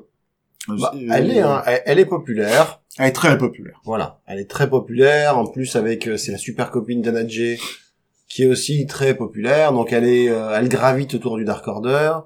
En plus, euh, moi qui la suis un peu sur le réseau aussi, comme pas mal de, de catcheurs, catcheuses, elle est, elle a l'air super copine avec Thunder Rosa, qui elle-même est très populaire. Donc, si, Ouais. voilà, si elle reste dans ce, avec ces gens-là, je pense que globalement, euh, il peut lui arriver que des choses bien, quoi. Mais c'est vrai que sur le ring, il faudra montrer autre chose si elle veut devenir une championne. Ouais, elle a de la variété. hein. Je pense que c'est juste un problème de. Il y a manque un, manque un.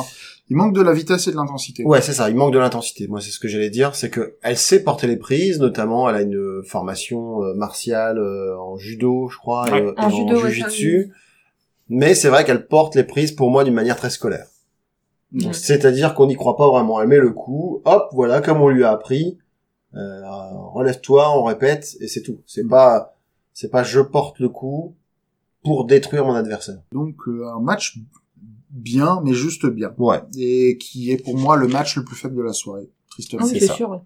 Le match d'après, en revanche, Eddie Kingston contre CM Punk. Voilà, on parlait de gimmicks parfois simples mais qui, qui fonctionnent. Là, le l'histoire du match, euh, c'était quand même relativement simple. C'est Eddie Kingston qui en veut à CM Punk parce que CM Punk, quand ils étaient ensemble sur le circuit indépendant, euh, c'était un peu un connard.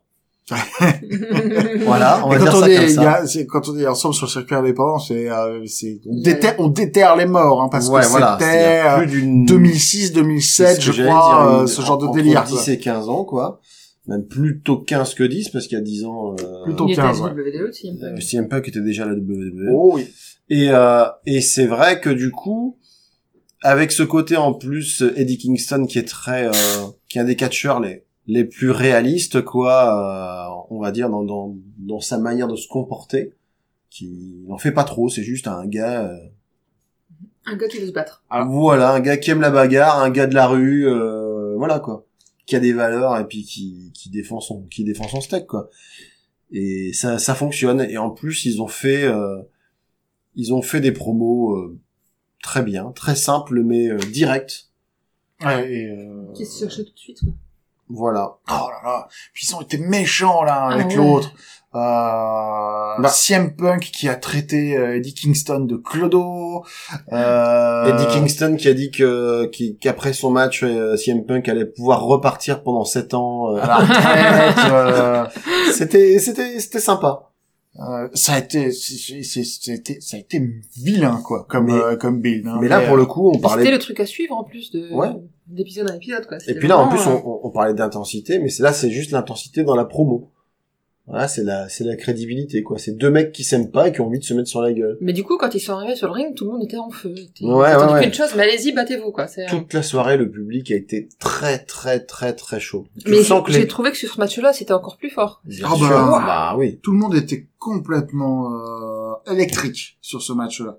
C'est, euh, j'ai été extrêmement agréablement surpris du fait que Eddie Kingston avait une grosse partie du public dans Ouais. son camp, quoi. Ouais, ouais, Oui. c'est clair. Euh, C'était, je sais pas si c'était 50-50, mais en tout cas, il y avait des chants, euh, des chants rivaux. Ouais. Et euh, ça se, ça avait l'air de se valoir à peu près. et ça fait plaisir de voir que quelqu'un qui, qui a euh, vraiment galéré sur la scène indépendante pendant plus de dix ans, euh, comme euh, comme Eddie Kingston et qui et qui est un très bon catcheur et finalement apprécié à sa juste valeur. Quoi. Ah bah là, il, Ça est- cool. il, est- il a trouvé sa place à l'AEW. C'est, Ouais. euh, je veux dire, de toute façon, depuis qu'il est arrivé, ça a été un presque un coup de foudre avec le public. Ouais. Le public l'a immédiatement adopté. En plus, effectivement, là aussi, je pense qu'il fait à peu près ce qu'il veut en termes de, de style de match et de booking. Et du coup, voilà, ça, la mayonnaise, elle a pris, c'est tout. Je pense qu'il y a très peu de limites en termes de promo et Ouais. en matière de style de match, ouais, je pense qu'il n'a pas de- beaucoup de limites non plus. Ouais. D'ailleurs, en parlant de, de, de, de style de match, le style de match était très. Euh, j'ai, j'ai- alors j'exagère, hein, mais dans mon dans mes notes j'ai noté euh, 0% technique, 100% intensité. Hein. C'est ça.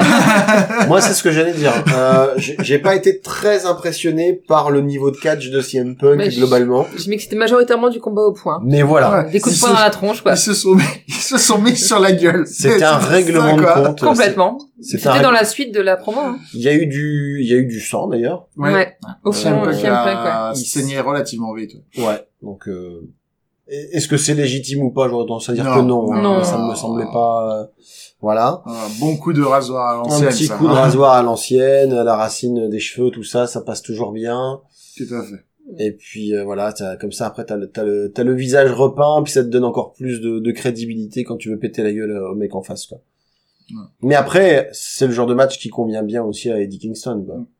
Donc euh, CM Punk du coup ça l'économise un petit peu parce qu'on sent bien qu'il est pas euh, qu'il est pas encore à 100% de sa, sa forme physique. Eddie Kingston, euh, bah, c'est son style, je veux dire, c'est, euh, je veux dire, lui, c'est comme un personnage de Street Fighter 2, quoi. Je veux dire, c'est euh, les, les styles de combat. Eddie Kingston, c'est la bagarre, et puis c'est tout. Puis euh, donc, euh, C'est, c'est c'est un peu réducteur. C'est un peu réducteur. Mais je t'accorderai que sur ce match-là, c'était la bagarre. Bon.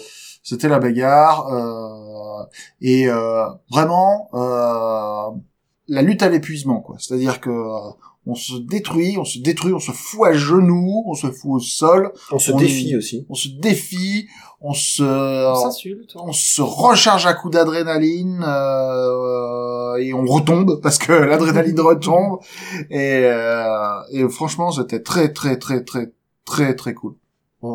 Et c'était pas un match excessivement long. Non, Non. moi je trouvé été, trop. euh, ça a été, je, je, je, je connais pas la durée du match, mais moi je dirais qu'il a duré, 12, pour moi il a 13 duré moins de 10 minutes.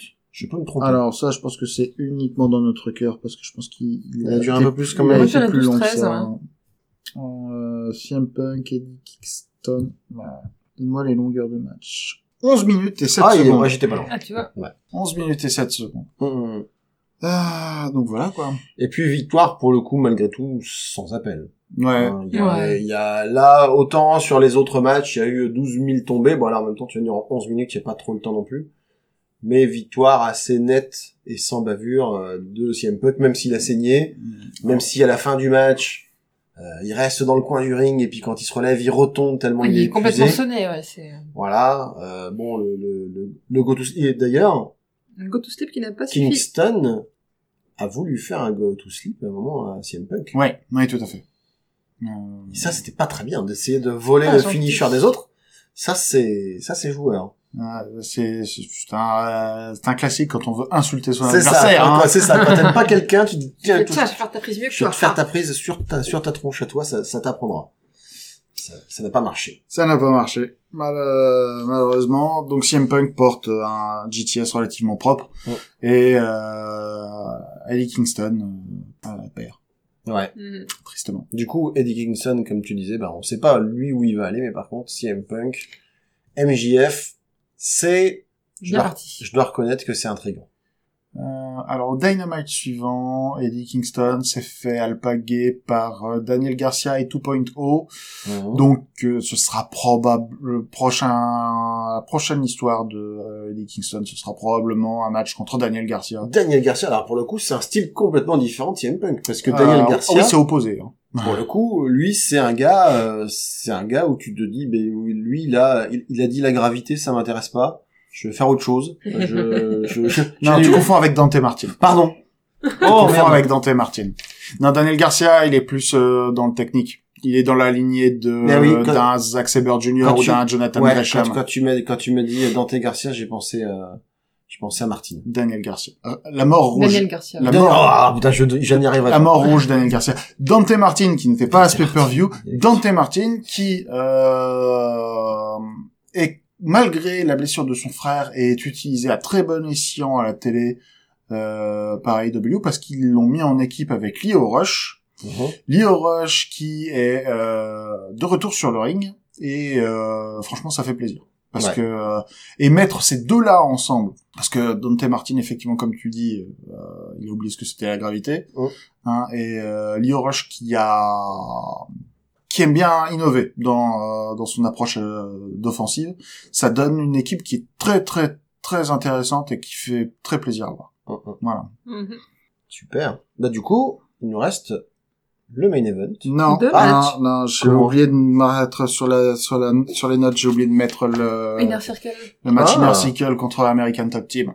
Donc, Inner Circle. Ah, Je faisais confiance à tes notes que je regardais depuis le coin parce que, Ouais, parce que ouais, moi j'ai pris euh, zéro note hein, donc euh, Évidemment, voilà. touriste. va. donc moi je regardais euh, je, je copiais sur mon voisin et voilà et il m'a je me suis fait avoir Inner Circle contre American Top Team, euh, dans un Minneapolis Street Fight. Mhm. Donc, je le me, fameux match en jean donc, je me posais la question, le fameux match en jean où il n'y avait pas de jean parce que, euh, merci Inner Circle, vous êtes tous arrivés en pantalon camouflage. Bande de cons. c'est ça Euh, Ethan Page et Scorpio Sky étaient en slip. Je crois que Andrei Arlovski était en t-shirt. C'est- c'est- c'est- lui, il est, c'était un Oh. touriste. Hein. Euh, Junior Dos Santos Junior était Santos torse nu était- avec. Euh... en mode Sagat ouais. Ouais, il était en mode euh, Muay Thai, avec euh, les, les mains les, les mains bandées brutes. euh, ouais. Et euh, Dan Lambert, euh, qui qui doit être plus vieux que Chris Jericho, Dan Lambert. oui en tout cas il y a. Euh, est arrivé en survêt bleu oui avec Ah, c'était ça. Euh, avec le bandeau de, de le vieux bandeau années 80 pour absorber la sueur euh... non, non, Bandeau éponge. ouais nos, bandeau éponge. nos vieux profs de sport euh, ceux Ah, qui ceux qui nous disaient de courir au- au- autour du terrain alors que eux ils se bougeaient pas le cul du tout quoi Un peu en mode Monsieur Mégo du, du petit fion. c'est ça Monsieur c'est- quelle originalité En fait, je vous avoue que moi Ouais. j'ai commencé à, j'étais fatiguée, j'ai commencé à décrocher à ce match-là. Et à un moment, j'ai repr- repris de l'attention vers le match et j'ai vu un vieux qui se battait. Je me suis quoi cette histoire avec un vieux là Qu'est-ce qu'il vient faire là? Non c'était Dan Lambert. Voilà. ou Chris Jericho. Non, je, je connais Chris Jericho quand même. ce vieux là. Pourquoi pourquoi il y a un vieil alcoolique au milieu de mon ring? C'est ça. en tout cas, on s'est dit que globalement tous les euh, tous les mecs qui font tous les combattants de MMA qui étaient autour du ring euh, ou dans le ring, euh, ils vont pas tous faire carrière hein, parce que globalement, tu sens que c'est encore très très vert en termes de technique. euh, Non, mais je pense que c'est même pas c'est vraiment même pas là ça c'est pas leur intention de devenir catcher Ouais, ouais. Arlovski et Dos Santos, ils étaient là juste pour le fun, quoi, mais euh, enfin, ils étaient à peine dans le ring, quoi. C'est euh, Ah puis même dès qu'ils essaient de faire un truc, enfin, j'ai vu euh, Dos Santos tenter de faire des trucs, fais, non, non, ça, ça, ça se voit que ça va pas passer. ah oui, à un euh, moment, à un moment, euh, Chris Jericho euh, s'est lancé sur les cordes et il a attendu pendant 5 secondes et on s'est demandé mais qu'est-ce qu'il est en train de faire? Et en fait, il y a Dos Santos qui est arrivé Ça, en retard oui. pour porter un coup. il, y a, il a Chris Jericho effectivement qui se lance pour un Lion Moonsault et puis euh, il est obligé d'attendre que son adversaire vienne le taper. Voilà. C'est vrai que c'était c'était pas terrible du tout ça. Non, non, non, non, non. Donc, sinon, pourquoi est-ce que c'était un Minneapolis Street Fight? C'est parce C'était à Minneapolis? parce que c'était à Minneapolis et que donc euh, Wow. parmi les armes qui ont été utilisées, il y a eu un symbole de Prince, euh, un monoski nautique, euh, voilà, des trucs ah des des moules à gâteau typiques de la région. Soit. Voilà, c'était c'était un peu le cirque quand même ce match. Euh, Oui. Puis il y a eu dans le ring un vieux catcheur de de l'époque. Alors quelle époque, je sais pas. Euh, Jimmy Gretzky, je crois? Alors Google en direct. Ça c'est de la radio, ça. ça c'est de la radio. Je crois que c'était ça, moi j'avais entendu. Et donc c'est lui le vieux dont je parlais alors? Euh, Ah, c'est possible. ah, Alors lui, c'était un encore plus vieux, parce Ouais, que lui, il avait bien l'air, bien vieux, les il avait l'air d'avoir et- vraiment euh, 75 ans. Ouais, un euh, truc comme des ça, ouais. Comme ça, quoi. hein. Donc, euh, et donc, il- lui, il, s'est retrouvé, euh, il y a un moment, euh, l'un des catcheurs, je sais plus qui, qui se retrouve euh, à moitié dans le public, et euh, du coup, euh, il y a ce petit vieux qui se, qui s'acharne sur lui. et qui fut fait un espèce de, de Ah, Iron Claw, ça s'appelle? Le, quand tu mets, euh, quand tu, bah, quand tu attrapes la tête de ton, le visage de ton adversaire avec la main Ouais, et que tu tu fais genre tu serres tellement Je fort sais- que ça, que ça le tord de douleur. Bah, J'arrive pas à trouver le nom. Je... C'était un vieux. C'était un vieux. C'était probablement quelqu'un qui catchait à l'époque des territoires. Voilà. Bon, c'était un match. Euh, C'était un match. ouais. c'était un match. Et euh, c'était pas euh, c'était pas le plus grand match de la soirée. Le seul truc c'est qui va être dommage c'est que je pense que ça signifie que Dan Lambert va arrêter de faire des promos à Dynamite et c'est dommage parce que Dan Lambert est, un excellent euh, est excellent au micro. Vraiment euh, genre vieux réac insupportable, euh, il, il est parfait. parfait. Donc, on arrive Au main event cette fois-ci. au main event. Donc le main event. pour le championnat du monde AEW. Le champion Kenny Omega défend sa ceinture contre Hangman Adam Page. Wouh euh... Magnifique entrée de Hangman Page. Ah oui. Donc, euh, Adrian Page, le challenger, rentre en premier. Et il a droit à, à une petite, un petit vidéo package custom où on le voit euh, dans les rues de Minneapolis à cheval, Dans la rue déserte. un rue désert de Minneapolis à cheval, passant devant des panneaux qui euh, font une rétrospective de euh, sa carrière à AEW euh, et surtout euh, euh, les défaites qui ont fait qu'il n'est toujours pas champion du monde. C'est ça. Un parcours semé d'embûches. Exactement. Arrivé au bout de ça, euh, il arrive devant, il arrive devant l'arène, euh, il descend de son cheval, il le file, il file son cheval au portier et il rentre dans le ring. Et euh, le public est euh, en feu. Chauffé à blanc, c'est clair. Euh, tout le monde veut du cowboy shit. Et euh, ensuite, euh, le champion arrive, Kenny Omega, accompagné de euh, de son comment dire, de son mentor pas ou cheval. presque, euh, de son pas cheval, euh, mais du euh, comment est-ce qu'ils l'avaient appelé? Euh, La poire à lavement humaine, je crois. Oh, sympa. Euh, c'est Tony Schiavone qui non, ou c'est Excalibur qui c'est Excalibur. Excal- Excalibur euh, attends, tou- trouve toujours des noms très colorés à donner à Don Callis. Oh, Dan Callis. Dan Callis. Canadien. No- toutes nos excuses à notre auditoire euh, québécois, pardon. Hypothétique. En plus, en, en plus, en plus, euh, Don Callis, je crois même pas qu'il, je, je crois qu'il est même pas québécois, il est, il vient de Winnipeg comme, euh, comme Kenny Omega. D'accord. Oui, parce que Callis, ça s'écrit C-A-2-L-I-S. Tout à fait. Euh, Oui. son.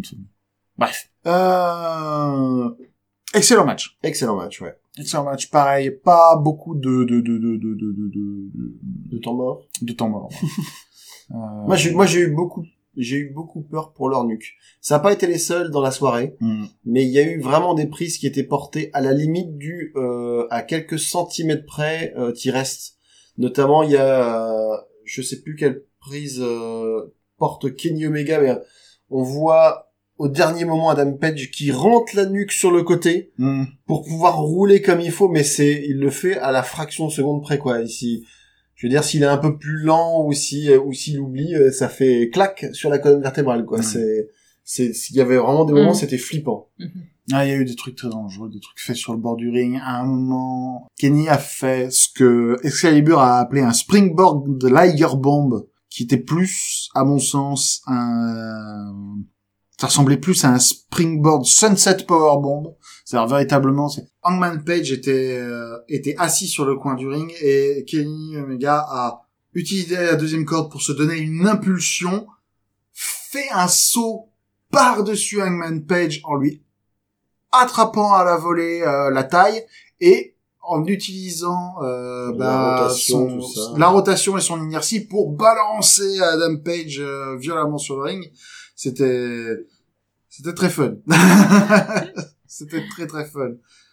Euh, de son côté, Adam Page euh, a, en a profité pour euh, insulter Kenny Omega en lui portant euh, le One Winged Angel, euh, qui était, le- qui est toujours d'ailleurs le finisher de Kenny Omega. Malheureusement, comme il arrive souvent quand on porte le finisher de quelqu'un d'autre sur son adversaire, Ça marche pas. Ça marche pas. Ça n'a pas suffi à, à vaincre Kenny Omega. Moi, j'y avais cru. À ce moment-là du match, euh, je, je me suis dit, oh là là, ça y est, il a, il a retourné. En plus, c'est vrai que euh, ça reste un, un finisher iconique, mais, euh, effectivement, l'histoire, j'imagine que qu'on raconte derrière, c'est que il y a que Kenny Omega qui sait porter euh, cette prise-là. Enfin, Ah oui, forcément. C'est sa prise, c'est ça après, c'est que Voilà. lui qui l'apporte. voilà. Enfin, il y a El Fantasmo, autre catcheur canadien, qui... Euh, Comme son nom l'indique pas. C'est clair. euh, ouais, enfin, on va pas bouger. El Fantasmo, c'est... c'est- Bref. Euh, comme il fait partie du Bullet Club, il a tendance à, dans, fait partie de son gimmick pour être insupportable, c'est qu'il essaie de porter les finishers euh, d'autres, d'an- d'anciens membres du Bullet Club. Donc, il, euh, entre autres, il porte euh, de temps en temps, il a porté le Styles Clash et il a plusieurs fois essayé de porter un One Winged Angel euh, à- sans vraiment réussir. Voilà. D'accord. Pourquoi pas Voilà. El Fantasmo est un trou du cul. euh, Quel salopard. Oh, quel vilain. voilà. Mais sinon, euh, sinon très bon, euh, très bon match. D'autres choses? Bah non, moi j'ai été un peu surpris sur le finish. J'ai Ouais. trouvé qu'il il tombait un petit peu à plat en fait. Enfin c'était c'était pas au moment ou de la manière dont je m'y attendais et j'ai même l'impression que le public a eu un tout petit flottement aussi au partir du moment où La manière dont ils ont présenté les choses, je sais où est-ce qu'ils voulaient en venir, mais je pense que à l'exécution, ça c'est pas, c'est effectivement pas bien passé. Mm. C'est-à-dire que au moment où euh, très clairement Hangman Page avait véritablement le dessus, qu'il était clair qu'il allait finir Kenny Omega, euh, les Young Bucks sont arrivés. Euh, Oui. Les Young Bucks sont arrivés et euh, ils sont ils allés chacun d'un côté du ring et on s'est demandé euh, vont-ils défendre qu'est-ce qui, qu'est-ce qui, enfin, non, se demandez pas, c'est, ils vont aller défendre Kenny Omega, ils Ouais. vont aller foutre la merde et tout. Et, euh, Hangman les a regardés, et ils ont rien fait, et Hangman a foutu un buckshot lariat à Kenny Omega, et 1, 2, 3. Ouais, en, bah en plus il, euh, c'était euh, Matt, euh, Matt ou Nick Jackson, j'aurais toujours du mal. Je crois que c'était Matt qui l'a qui a qui a fait un petit signe de tête quoi, je crois. Ouais, euh, C'est Matt. pour dire voilà, Mm. euh, écoute, euh, vas-y. euh, donc euh, est-ce que ça veut dire effectivement que ils se désolidarisent de Kenny Omega? Est-ce qu'ils ont pas voulu Tu, tu m'avais dit que en gros Adam Page les avait menacés en disant bah si vous intervenez dans le match, je vous massacre? Ouais. Donc est-ce que c'est pour ça qu'ils sont pas intervenus en tout cas euh, Mais bon, si c'était pour faire ça, fallait c'était bizarre de venir au bord du ring. Ouais. Surtout après avoir perdu, euh, je veux dire, euh, juste avant. Ah, c'était, c'était, C'était un choix bizarre. c'est- ouais, c'est- c'était une, ouais, c'était maladroit, je pense. Ouais. Ils auraient dû trouver autre chose ou ne rien faire. Ouais. Mais, mais, nouveau champion du monde, Oui. enfin, depuis le temps, Ouais. C'est clair. Hangman Adam Page. Porté en triomphe par le Dark Order qui l'a rejoint. Ça, c'était cool. Ouais. Et euh, franchement, euh, je fais aussi partie des sceptiques euh, parce que je- euh, quand ils ont poussé Adam Page au tout début de la formation euh, d'AEW, Ça marchait pas trop. euh, ça marchait pas bien. Et je pense que c'était la bonne décision à ce moment-là de euh, de le laisser mûrir un peu. Maintenant, tout était prêt. Euh, il y a juste eu un peu de retard parce qu'il a dû prendre euh, un ou deux mois de vacances pour de pour de congé paternité pour euh, pour faire des papouilles au bébé. C'est bien. Une bonne, bien. une bonne excuse. Tout en fait, tout en fait. C'est important de s'occuper de les ces petits- petits bébés. Petit bébé, c'est important. Ça a besoin de bisous. Voilà. Mais donc voilà, maintenant Adam Page est champion. Euh, il va pouvoir se faire brutaliser par tous les heels de la planète. Et ça va du coup commencer par Daniel Bryan. Et ça va commencer par Daniel Bryan. Ouais, ça va être quelque chose. Parce que le gros point d'interrogation, pour moi, c'est... Alors je pense... Je pense pas, parce que je pense que euh, Tony Khan, avec euh, une boîte qui a pas encore trois ans, bientôt trois ans, mais pas encore trois ans, je pense que il est suffisamment intelligent pour savoir que euh, il faut continuer à booker des champions forts le plus longtemps possible. Oui. Euh, Il n'a pas fait beaucoup de champions de transition. Il y a zéro, il y a eu zéro champion de transition. C'est pas trop dans la politique de la Euh, maison jusqu'ici. Si, il y a plus champion de transition, peut-être. Ça a peut-être été Brody Lee qui a été champion TNT pendant un trimestre. Oh. Et c'est tout, quoi. Sinon, euh, le règne de, euh, les règnes de champion du monde ont tous duré plus de six mois. Ouais. Euh, les règnes de champion par équipe aussi. Les règnes de champion du monde féminin euh, ont duré longtemps Il y a pas aussi. eu beaucoup Mhm. de... Finalement, Rio, elle est pas restée si longtemps que ça. Dans Le, le règne le plus court, ça a été celui de Nyla Rose. Je Ouais. pense que Nyla Rose, elle a duré, elle a dû durer peut-être 4 mois, 5 Ouais. mois, quelque chose comme ça. Après, il y a eu Hikaru Shida pendant Ouais. un bon petit moment. Plus d'un an. Ouais. Je crois. Puis euh, Britt Baker. Et puis voilà, je Mhm. pense que du coup, c'est... C'est pas mal. Donc effectivement, bah, Hangman Page, euh, qui pour moi sera favori face à Daniel Bryan, si on continue dans cette logique-là. Hmm. Mais c'est pas gagné, quoi, parce que Daniel Bryan, c'est quand même la star. Bah, Euh, c'est celui qu'on vient voir catcher. D'un côté, lui, il a pas besoin de ceinture. Clairement, il est au-delà. Oui. D'un autre côté, si tu ramènes la ceinture sur Daniel Bryan, ça fait parler. Ouais. Donc, euh, il y aura peut-être une tentation, mais euh, bon, on verra. On verra aussi comment ce sera Non, bouclé, je, de toute je façon. pense, non, je pense que le bon booking, le booking intelligent, tou- toujours dans le contexte actuel, c'est euh, de booker un match où euh, Hangman et, euh, et Danielson sont amenés euh, à leur limite Ouais. et Hangman gagne pour montrer que Hangman est le meilleur Fait catcheur partie- du monde. Ouais, ouais, fait partie du... C'est, c'est, c'est, c'est en, tu, alors, je suis désolé de citer Ric Flair, but to be the man, you've got to beat the man. Et donc, pour être le meilleur catcheur du monde, il faut battre le meilleur catcheur du monde. C'est ça. Et donc, ça semble euh, pas illogique, hein. et donc, euh, Hangman a battu Kenny Omega et il va battre euh, Daniel Bryan. Ben, Brian Danielson, bordel Ouais. Ça rentrera un jour. On verra, on verra. Qu'est-ce, oh, est-ce qu'on ferait pas un petit point prono? Si, On- bien On n'en a pas parlé, du coup, depuis, euh, Depuis le début, Depuis oui. le début. Petit point prono. On avait donc 9 matchs pronostiqués, puisqu'on a 10 même, puisqu'on a fait le match euh, Du pré-show. du pré-show, voilà, 1, 2, c'est bien ça, 10. Et ça donne donc 6 points pour Wendy, et euh, Greg, Quentin, Charlie et moi, nous sommes à 7. D'accord. Bon, on a Sur été 10, un, c'est plutôt pas mal. un tir groupé. D'accord, c'est rigolo. Ouais. Comme on disait au début du, euh, comme on disait au début de l'épisode, beaucoup de, enfin, C'était prévisible, Prévisible, mais pas ouais. décevant pour autant. Alors, à noter par contre que Wendy, si mon souvenir est bon, elle, elle a fait plusieurs points, justement, sur des résultats qu'elle était les seuls- la seule à avoir. Euh, Christiane et Jurassic Express. Ouais. Elle a fait, Elle elle, a fait des, vu. des, des, des- Elle avait vu aussi... des pronos un euh, peu, un peu à contre-courant et ça lui a pas mal réussi quand même. Pac et Cody. Mm. Et qu'est-ce qu'elle avait vu qu'on n'avait pas vu aussi? Euh, Je le vois. C'est peut-être C'est tout, tout, hein, c'est déjà pas mal. Et du coup, si vous deviez mettre une note sur 20 à ce pay-per-view? je mettrais 16. Mhm. Je mettrais 16. Euh, très bonne qualité. Avec, euh, avec, euh, quelques creux et, euh, et des endroits, en fait, des matchs qui sont tous très bons, mais qui atteignaient pas, que ce soit au niveau technique ou au niveau émotionnel, euh, toujours l'excellence qu'on avait eue à All Out. Voilà. Donc 16. Mhm. Moi, je suis sur 15 parce que j'ai apprécié, j'ai passé un bon moment. Mais il y a eu le, le creux avec le match euh, des filles qui m'a quand même sorti du, du pay-per-view et j'ai du mal à y retourner après alors que c'est des catcheurs que j'aime bien qui étaient présents ensuite. Mais ça m'a sorti du, Du ce creux en fait. Mm. Et je, je regrette vraiment que la, la division féminine de IW, de IW soit pas plus mise en valeur. Là, on a eu un match de filles parce que je pense qu'ils ont du mal à booker plus de matchs euh, féminins.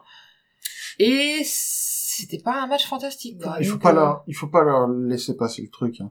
Sérieusement, alors je sais que euh, c'est pas, c'est pas euh, une opinion qui sera super populaire avec tout le monde, mais je pense que le dernier match qu'ils ont rajouté sur la carte, euh, donc Pac et Cody contre Andrade et, et Malakai, euh, ils auraient pu ne pas le mettre sur pay-per-view et euh, le mettre dans un épisode de Dynamite, mhm. et ils auraient pu déplacer euh, avec Bah oui, peut-être une carte euh, modifiée le match féminin qui sont mis au pré-show. Exactement. Parce Déjà, ça aurait fait que- du bien, ça aurait rééquilibré un peu les choses. parce que euh, dans le match du pré-show, c'était que des catcheuses de niveau égal ou supérieur à Britt Baker, Oui. et que ça aurait été un match excellent. Quoi. Dire euh, que ils ont du mal avec la, ils ont pas de mal avec la, la division féminine, ils se tirent dans le pied. Ils ont avec du la mal à division l'utiliser, oui, c'est ce que je voulais dire. Ouais. Ils ont du mal à utiliser leur division féminine et c'est pas. euh, J'aime beaucoup AEW, mais là où ils merdent de manière régulière, malheureusement, c'est sur la division féminine, Mhm. et euh, franchement, c'est- c'est c'est nul. Voilà. Oui, on est d'accord. Donc moi, je mets 15. Ok, moi je vais mettre 16. Euh, bah pour les raisons que tu as citées, Quentin. Moi, ce que j'ai envie de dire, c'est que globalement, alors déjà, il y a un truc qui fait quand même plaisir, c'est qu'il n'y a pas de d'énormes fautes de booking. Contrairement à la boîte d'en face, que nous ne citerons pas, euh, qu'on a cité pourtant toute la soirée, mais là j'ai décidé de pas la citer là maintenant. Schmitt, chez Schmitt. Voilà. Chez Schmitt en face. Euh, c'est, il n'y a pas eu de moment où tu te dis what the fuck, qu'est-ce que c'est que ce bordel? Par contre, euh, par contre, effectivement, par rapport à la All Out, ce qui a manqué, c'était le côté exceptionnel. Ouais.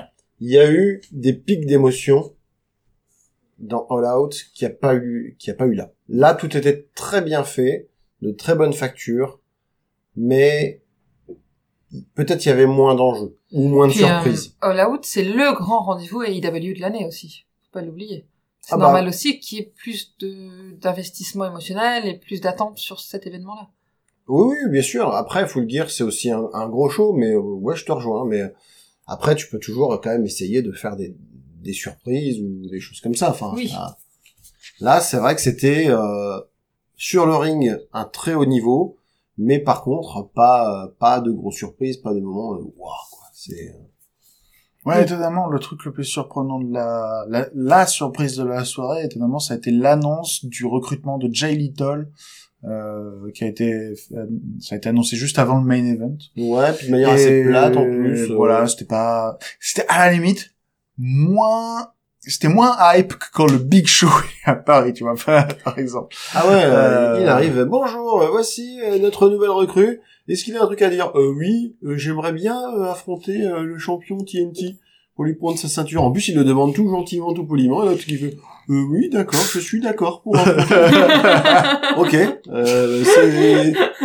Juste avant, t'avais euh, CM Punk et Eddie Kingston. Je t'aime pas, moi non plus. Euh, on pourrait faire un match pour un titre? Euh, Ouais, d'accord. Euh, écoute, écoute, dans, dans 15 jours, j'ai rien de prévu. Tu m'envoies une invite dans Outlook et puis euh, c'est bon quoi, ça, on peut faire ça. C'est vrai que ça, ça, ça, ça suivait, euh, ça suivait deux matchs où des gens qui se détestent se sont mis sur la tronche euh, Bah ouais. extrêmement violemment.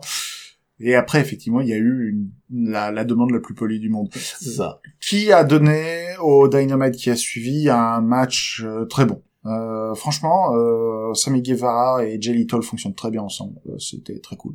Mhm. Match très cool. Et Sammy Guevara est toujours champion TNT. D'accord. C'est bien. Est-ce Ah. que sur, est-ce que vous avez d'autres euh, news que vous souhaitez aborder par rapport euh, à la situation du catch actuellement, que ce soit à l'AEW ou en dehors? On peut Euh, peut-être parler rapidement euh, d'une nouvelle vague de licenciements. C'est ce que j'allais dire, Il y a ouais. deux vagues de licenciements parce que depuis le dernier épisode de... qu'on a fait, il n'y a y en a pas eu une il y en Oui, a eu deux euh, vagues de licenciements à la Ça WWE. On va pas, on va pas tous les citer, mais on va peut-être Euh, dire euh, les, les noms un, un peu connus, peut-être. Alors, dans la première vague, alors déjà, hein, le truc euh, où je m'y retrouve, c'est que Karrion Cross a été, euh, a Oui. été libéré. Kisly.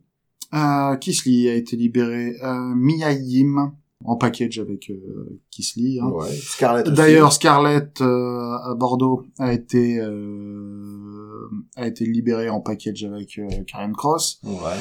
Nia Jax, Nia C'est vrai que Nia Jax. C'est vrai que là, elle, c'était un peu une surprise Ah, quand même. purée. Davy Boy Smith Jr. euh, qu'on n'a pas vraiment eu l'occasion de revoir De sur le ring. ouais. Mais, euh, enfin si, tu sais, c'est, c'est, c'est, c'est David Boy Smith qui faisait partie de la Hard Dynasty il y a 10 Ouais, ans, ouais, quoi. bien sûr. Mais il avait re-signé avec le WWE, bah il a été reviré. Ouais. Euh, Eva Marie, Mhm. goodbye. Qui finalement bien. aura fait un retour et puis un redépart. C'est Voilà. le boomerang en fait. hein. Euh, B-Fab, qu'on connaît pas très bien, mais elle faisait partie de la nouvelle faction NXT, draftée à SmackDown, Mhm. Itro. Ouais. Euh, Frankie Monet, qui Ouais. est Taya Valkyrie, Mhm. euh, la femme de John Morrison, Ember Moon, Lindsay Dorado, Grand Metallic, One Ilorcan et euh, Trey Baxter, Jessica Mea, Zaida Ramier, Katrina Cortez et Jit Rama. Les cinq derniers, je les connais pas. Jit, je crois que c'était c'était pas un des sous-fifres de De Jinder Mahal. de Jinder Mahal C'est bien possible. parce que Je crois que c'était JT Vite, un truc comme ça. Ou... Bah, tu sais, Ouais. les, fac- les factions, ra- les factions raciales ou nationales à la WWE, c'est une grande tradition. euh. C'est vrai. Et donc Et ce matin, ce matin, euh, Ah, pardon. au jour où on enregistre, donc euh, le 19 novembre, on a annoncé, enfin, moi j'ai rien annoncé du tout, hein. Il a été annoncé. il a été Il a annoncé. été annoncé. Il avait déjà Fightful apparemment. Qui a Euh, annoncé. le- la libération, entre guillemets, de John Morrison, John Morrison quoi. aucun Ouais. sens, Mhm. Tegan Knox, Bah, de- aucun sens non plus, Si, le sens de John Morrison, c'est, euh, bah, tiens, tu peux aller rejoindre ta femme. C'est qui sa femme? Bah, Taya Valkyrie. Tiré. D'accord. Qui, est- qui avait été vi- viré avec la, la vague précédente.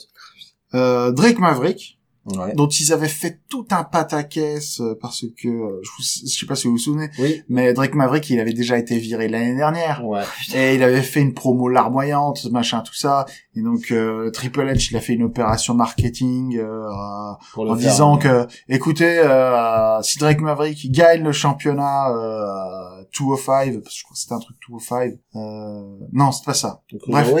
Non, c'était un truc. C'est s'il arrive à prouver à quel point euh, il a envie de tout donner dans le tournoi des cruiserweight, euh, peut-être on le gardera. Bon, euh, voilà. Bah, donc ils l'ont gardé. Ils l'ont gardé pendant un an. Maintenant il est viré. Super. Euh, le- le reste de Hitro, parce qu'ils ont viré Bifab, maintenant ils ont viré Top Dollar, euh, Ashante Adonis et le plus étonnamment euh, Isaiah Swerve Scott. Et bon, s'ils ont viré Lee, ils peuvent virer Isaiah Scott aussi euh, Shane Thorne et la seule bonne nouvelle, Jackson ils ont viré Jackson Riker. Voilà. Ouais. Bye bitch, comme ils disent dans les dans, dans le milieu.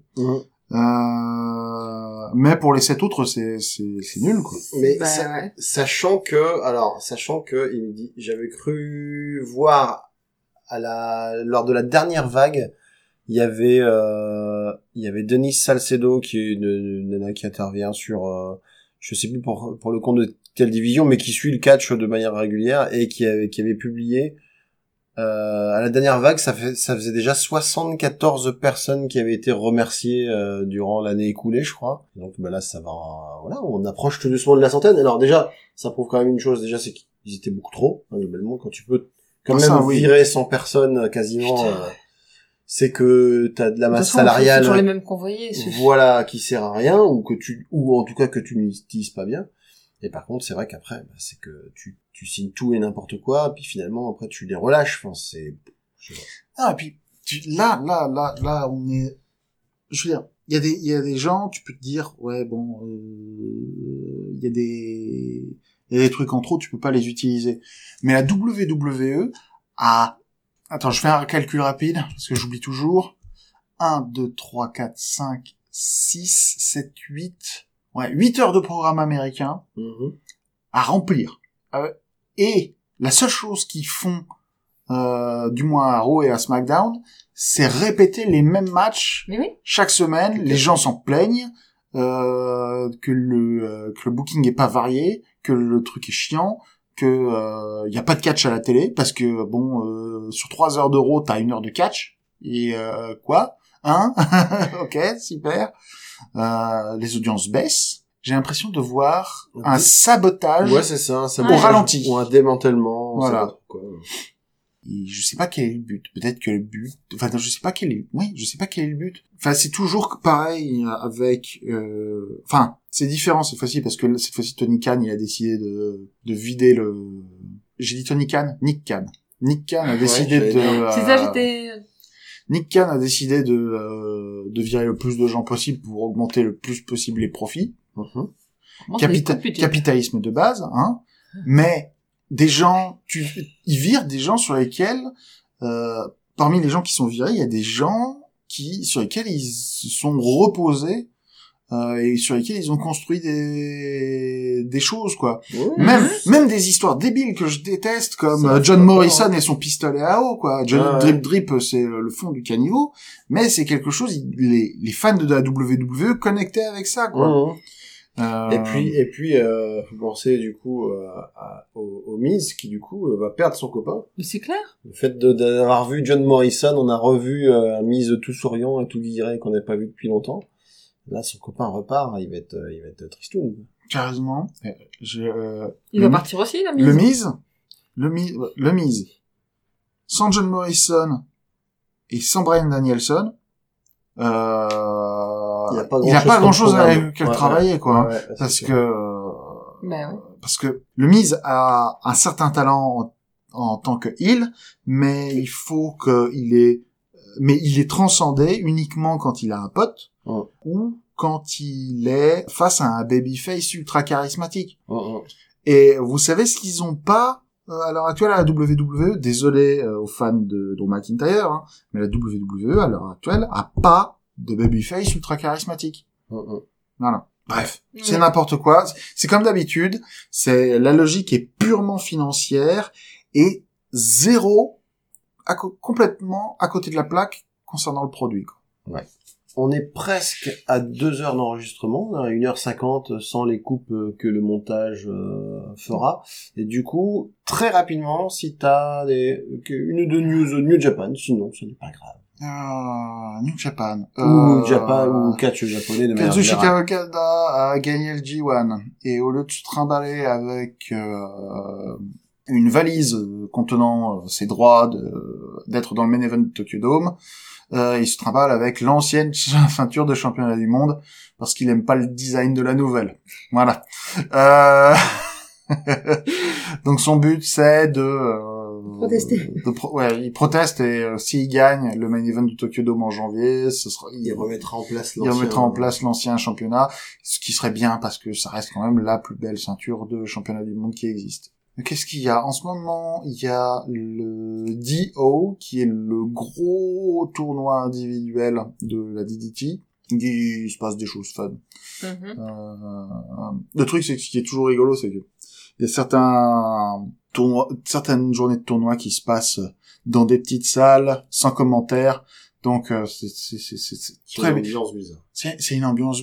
Enfin, c'est vraiment, c'est vraiment le catch indépendant parfois. C'est- c'est- C'est-à-dire 50 personnes dans un gymnase, quoi. Euh, avec une ambiance très calme parce qu'on est en encore en période de Covid et il n'y a pas le droit de De crier. De crier. Donc c'est très très étrange. Euh, dans les mauvaises nouvelles, ROH est en restructuration totale, c'est-à-dire qu'ils ont viré tous leurs catcheurs Oui. et vont repenser le... et Sinclair a dit qu'ils allaient repenser le produit, repenser le produit. de zéro. On va voir ce que ça va donner. Euh, Il y a déjà des rumeurs comme quoi euh, Tony Khan euh, va essayer de racheter euh, ce qui reste de ROH, des choses comme ça, pour euh, faire encore une nouvelle euh, division.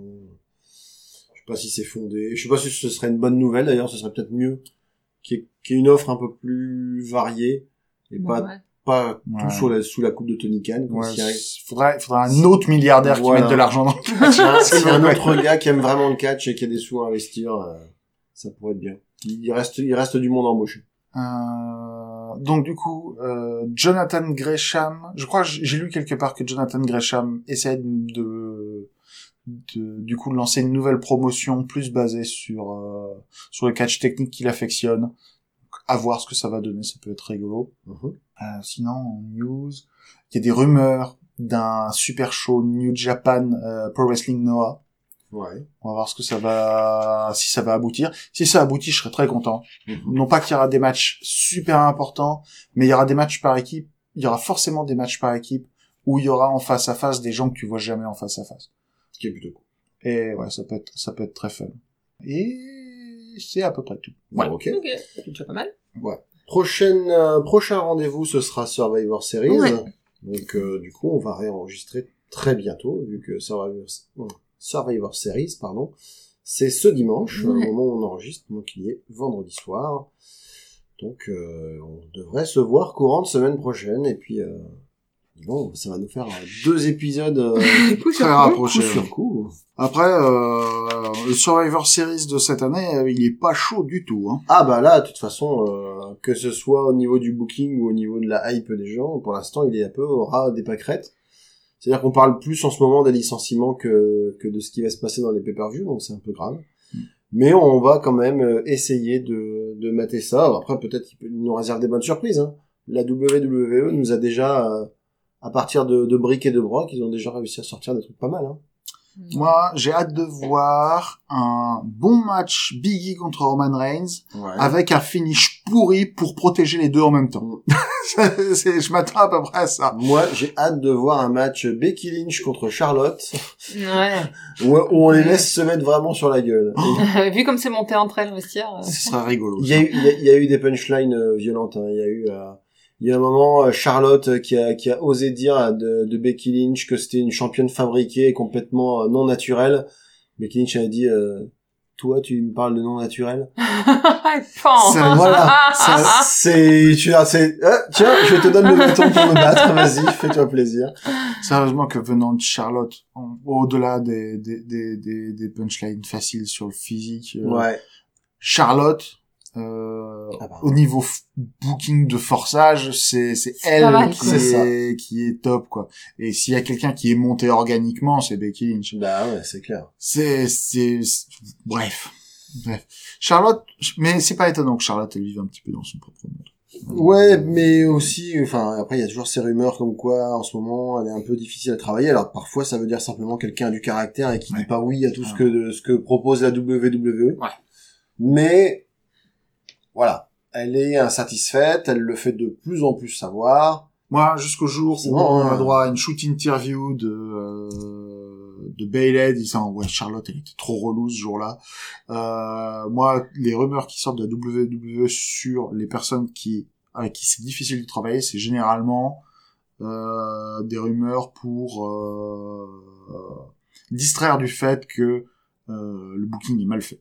Et que les gens sont très insatisfaits de bosser à la WWE, que le seul truc sympa quand tu bosses à la WWE, c'est la thune. Hmm. Voilà. C'est ça.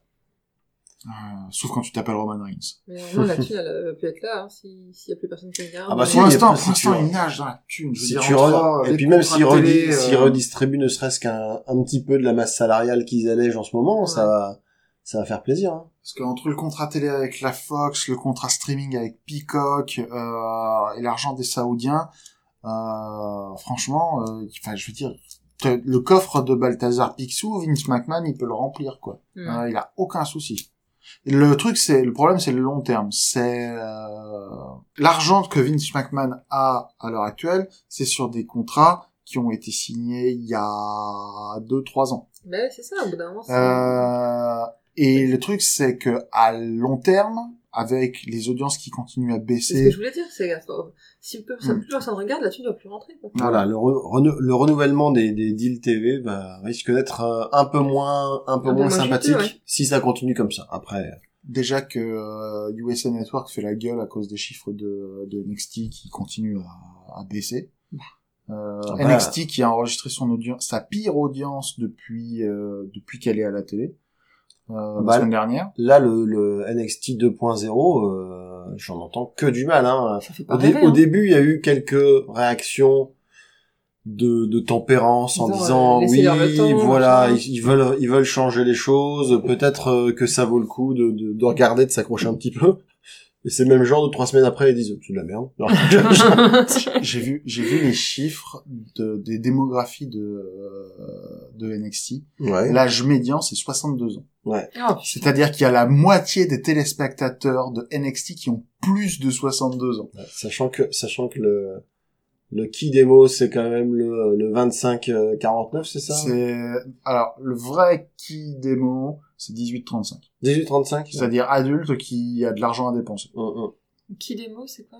Bah c'est en fait c'est les, les tranches démographiques Ouais. de, des, des téléspectateurs. et qui, et sont les cibles publicitaires en fait. C'est-à-dire que les publicitaires sont intéressés par des cibles sur lesquelles tu peux leur faire changer d'avis. Ouais. Et les vieux, ça change pas d'avis. Ah Ceux qui changent d'avis, c'est surtout aux États-Unis.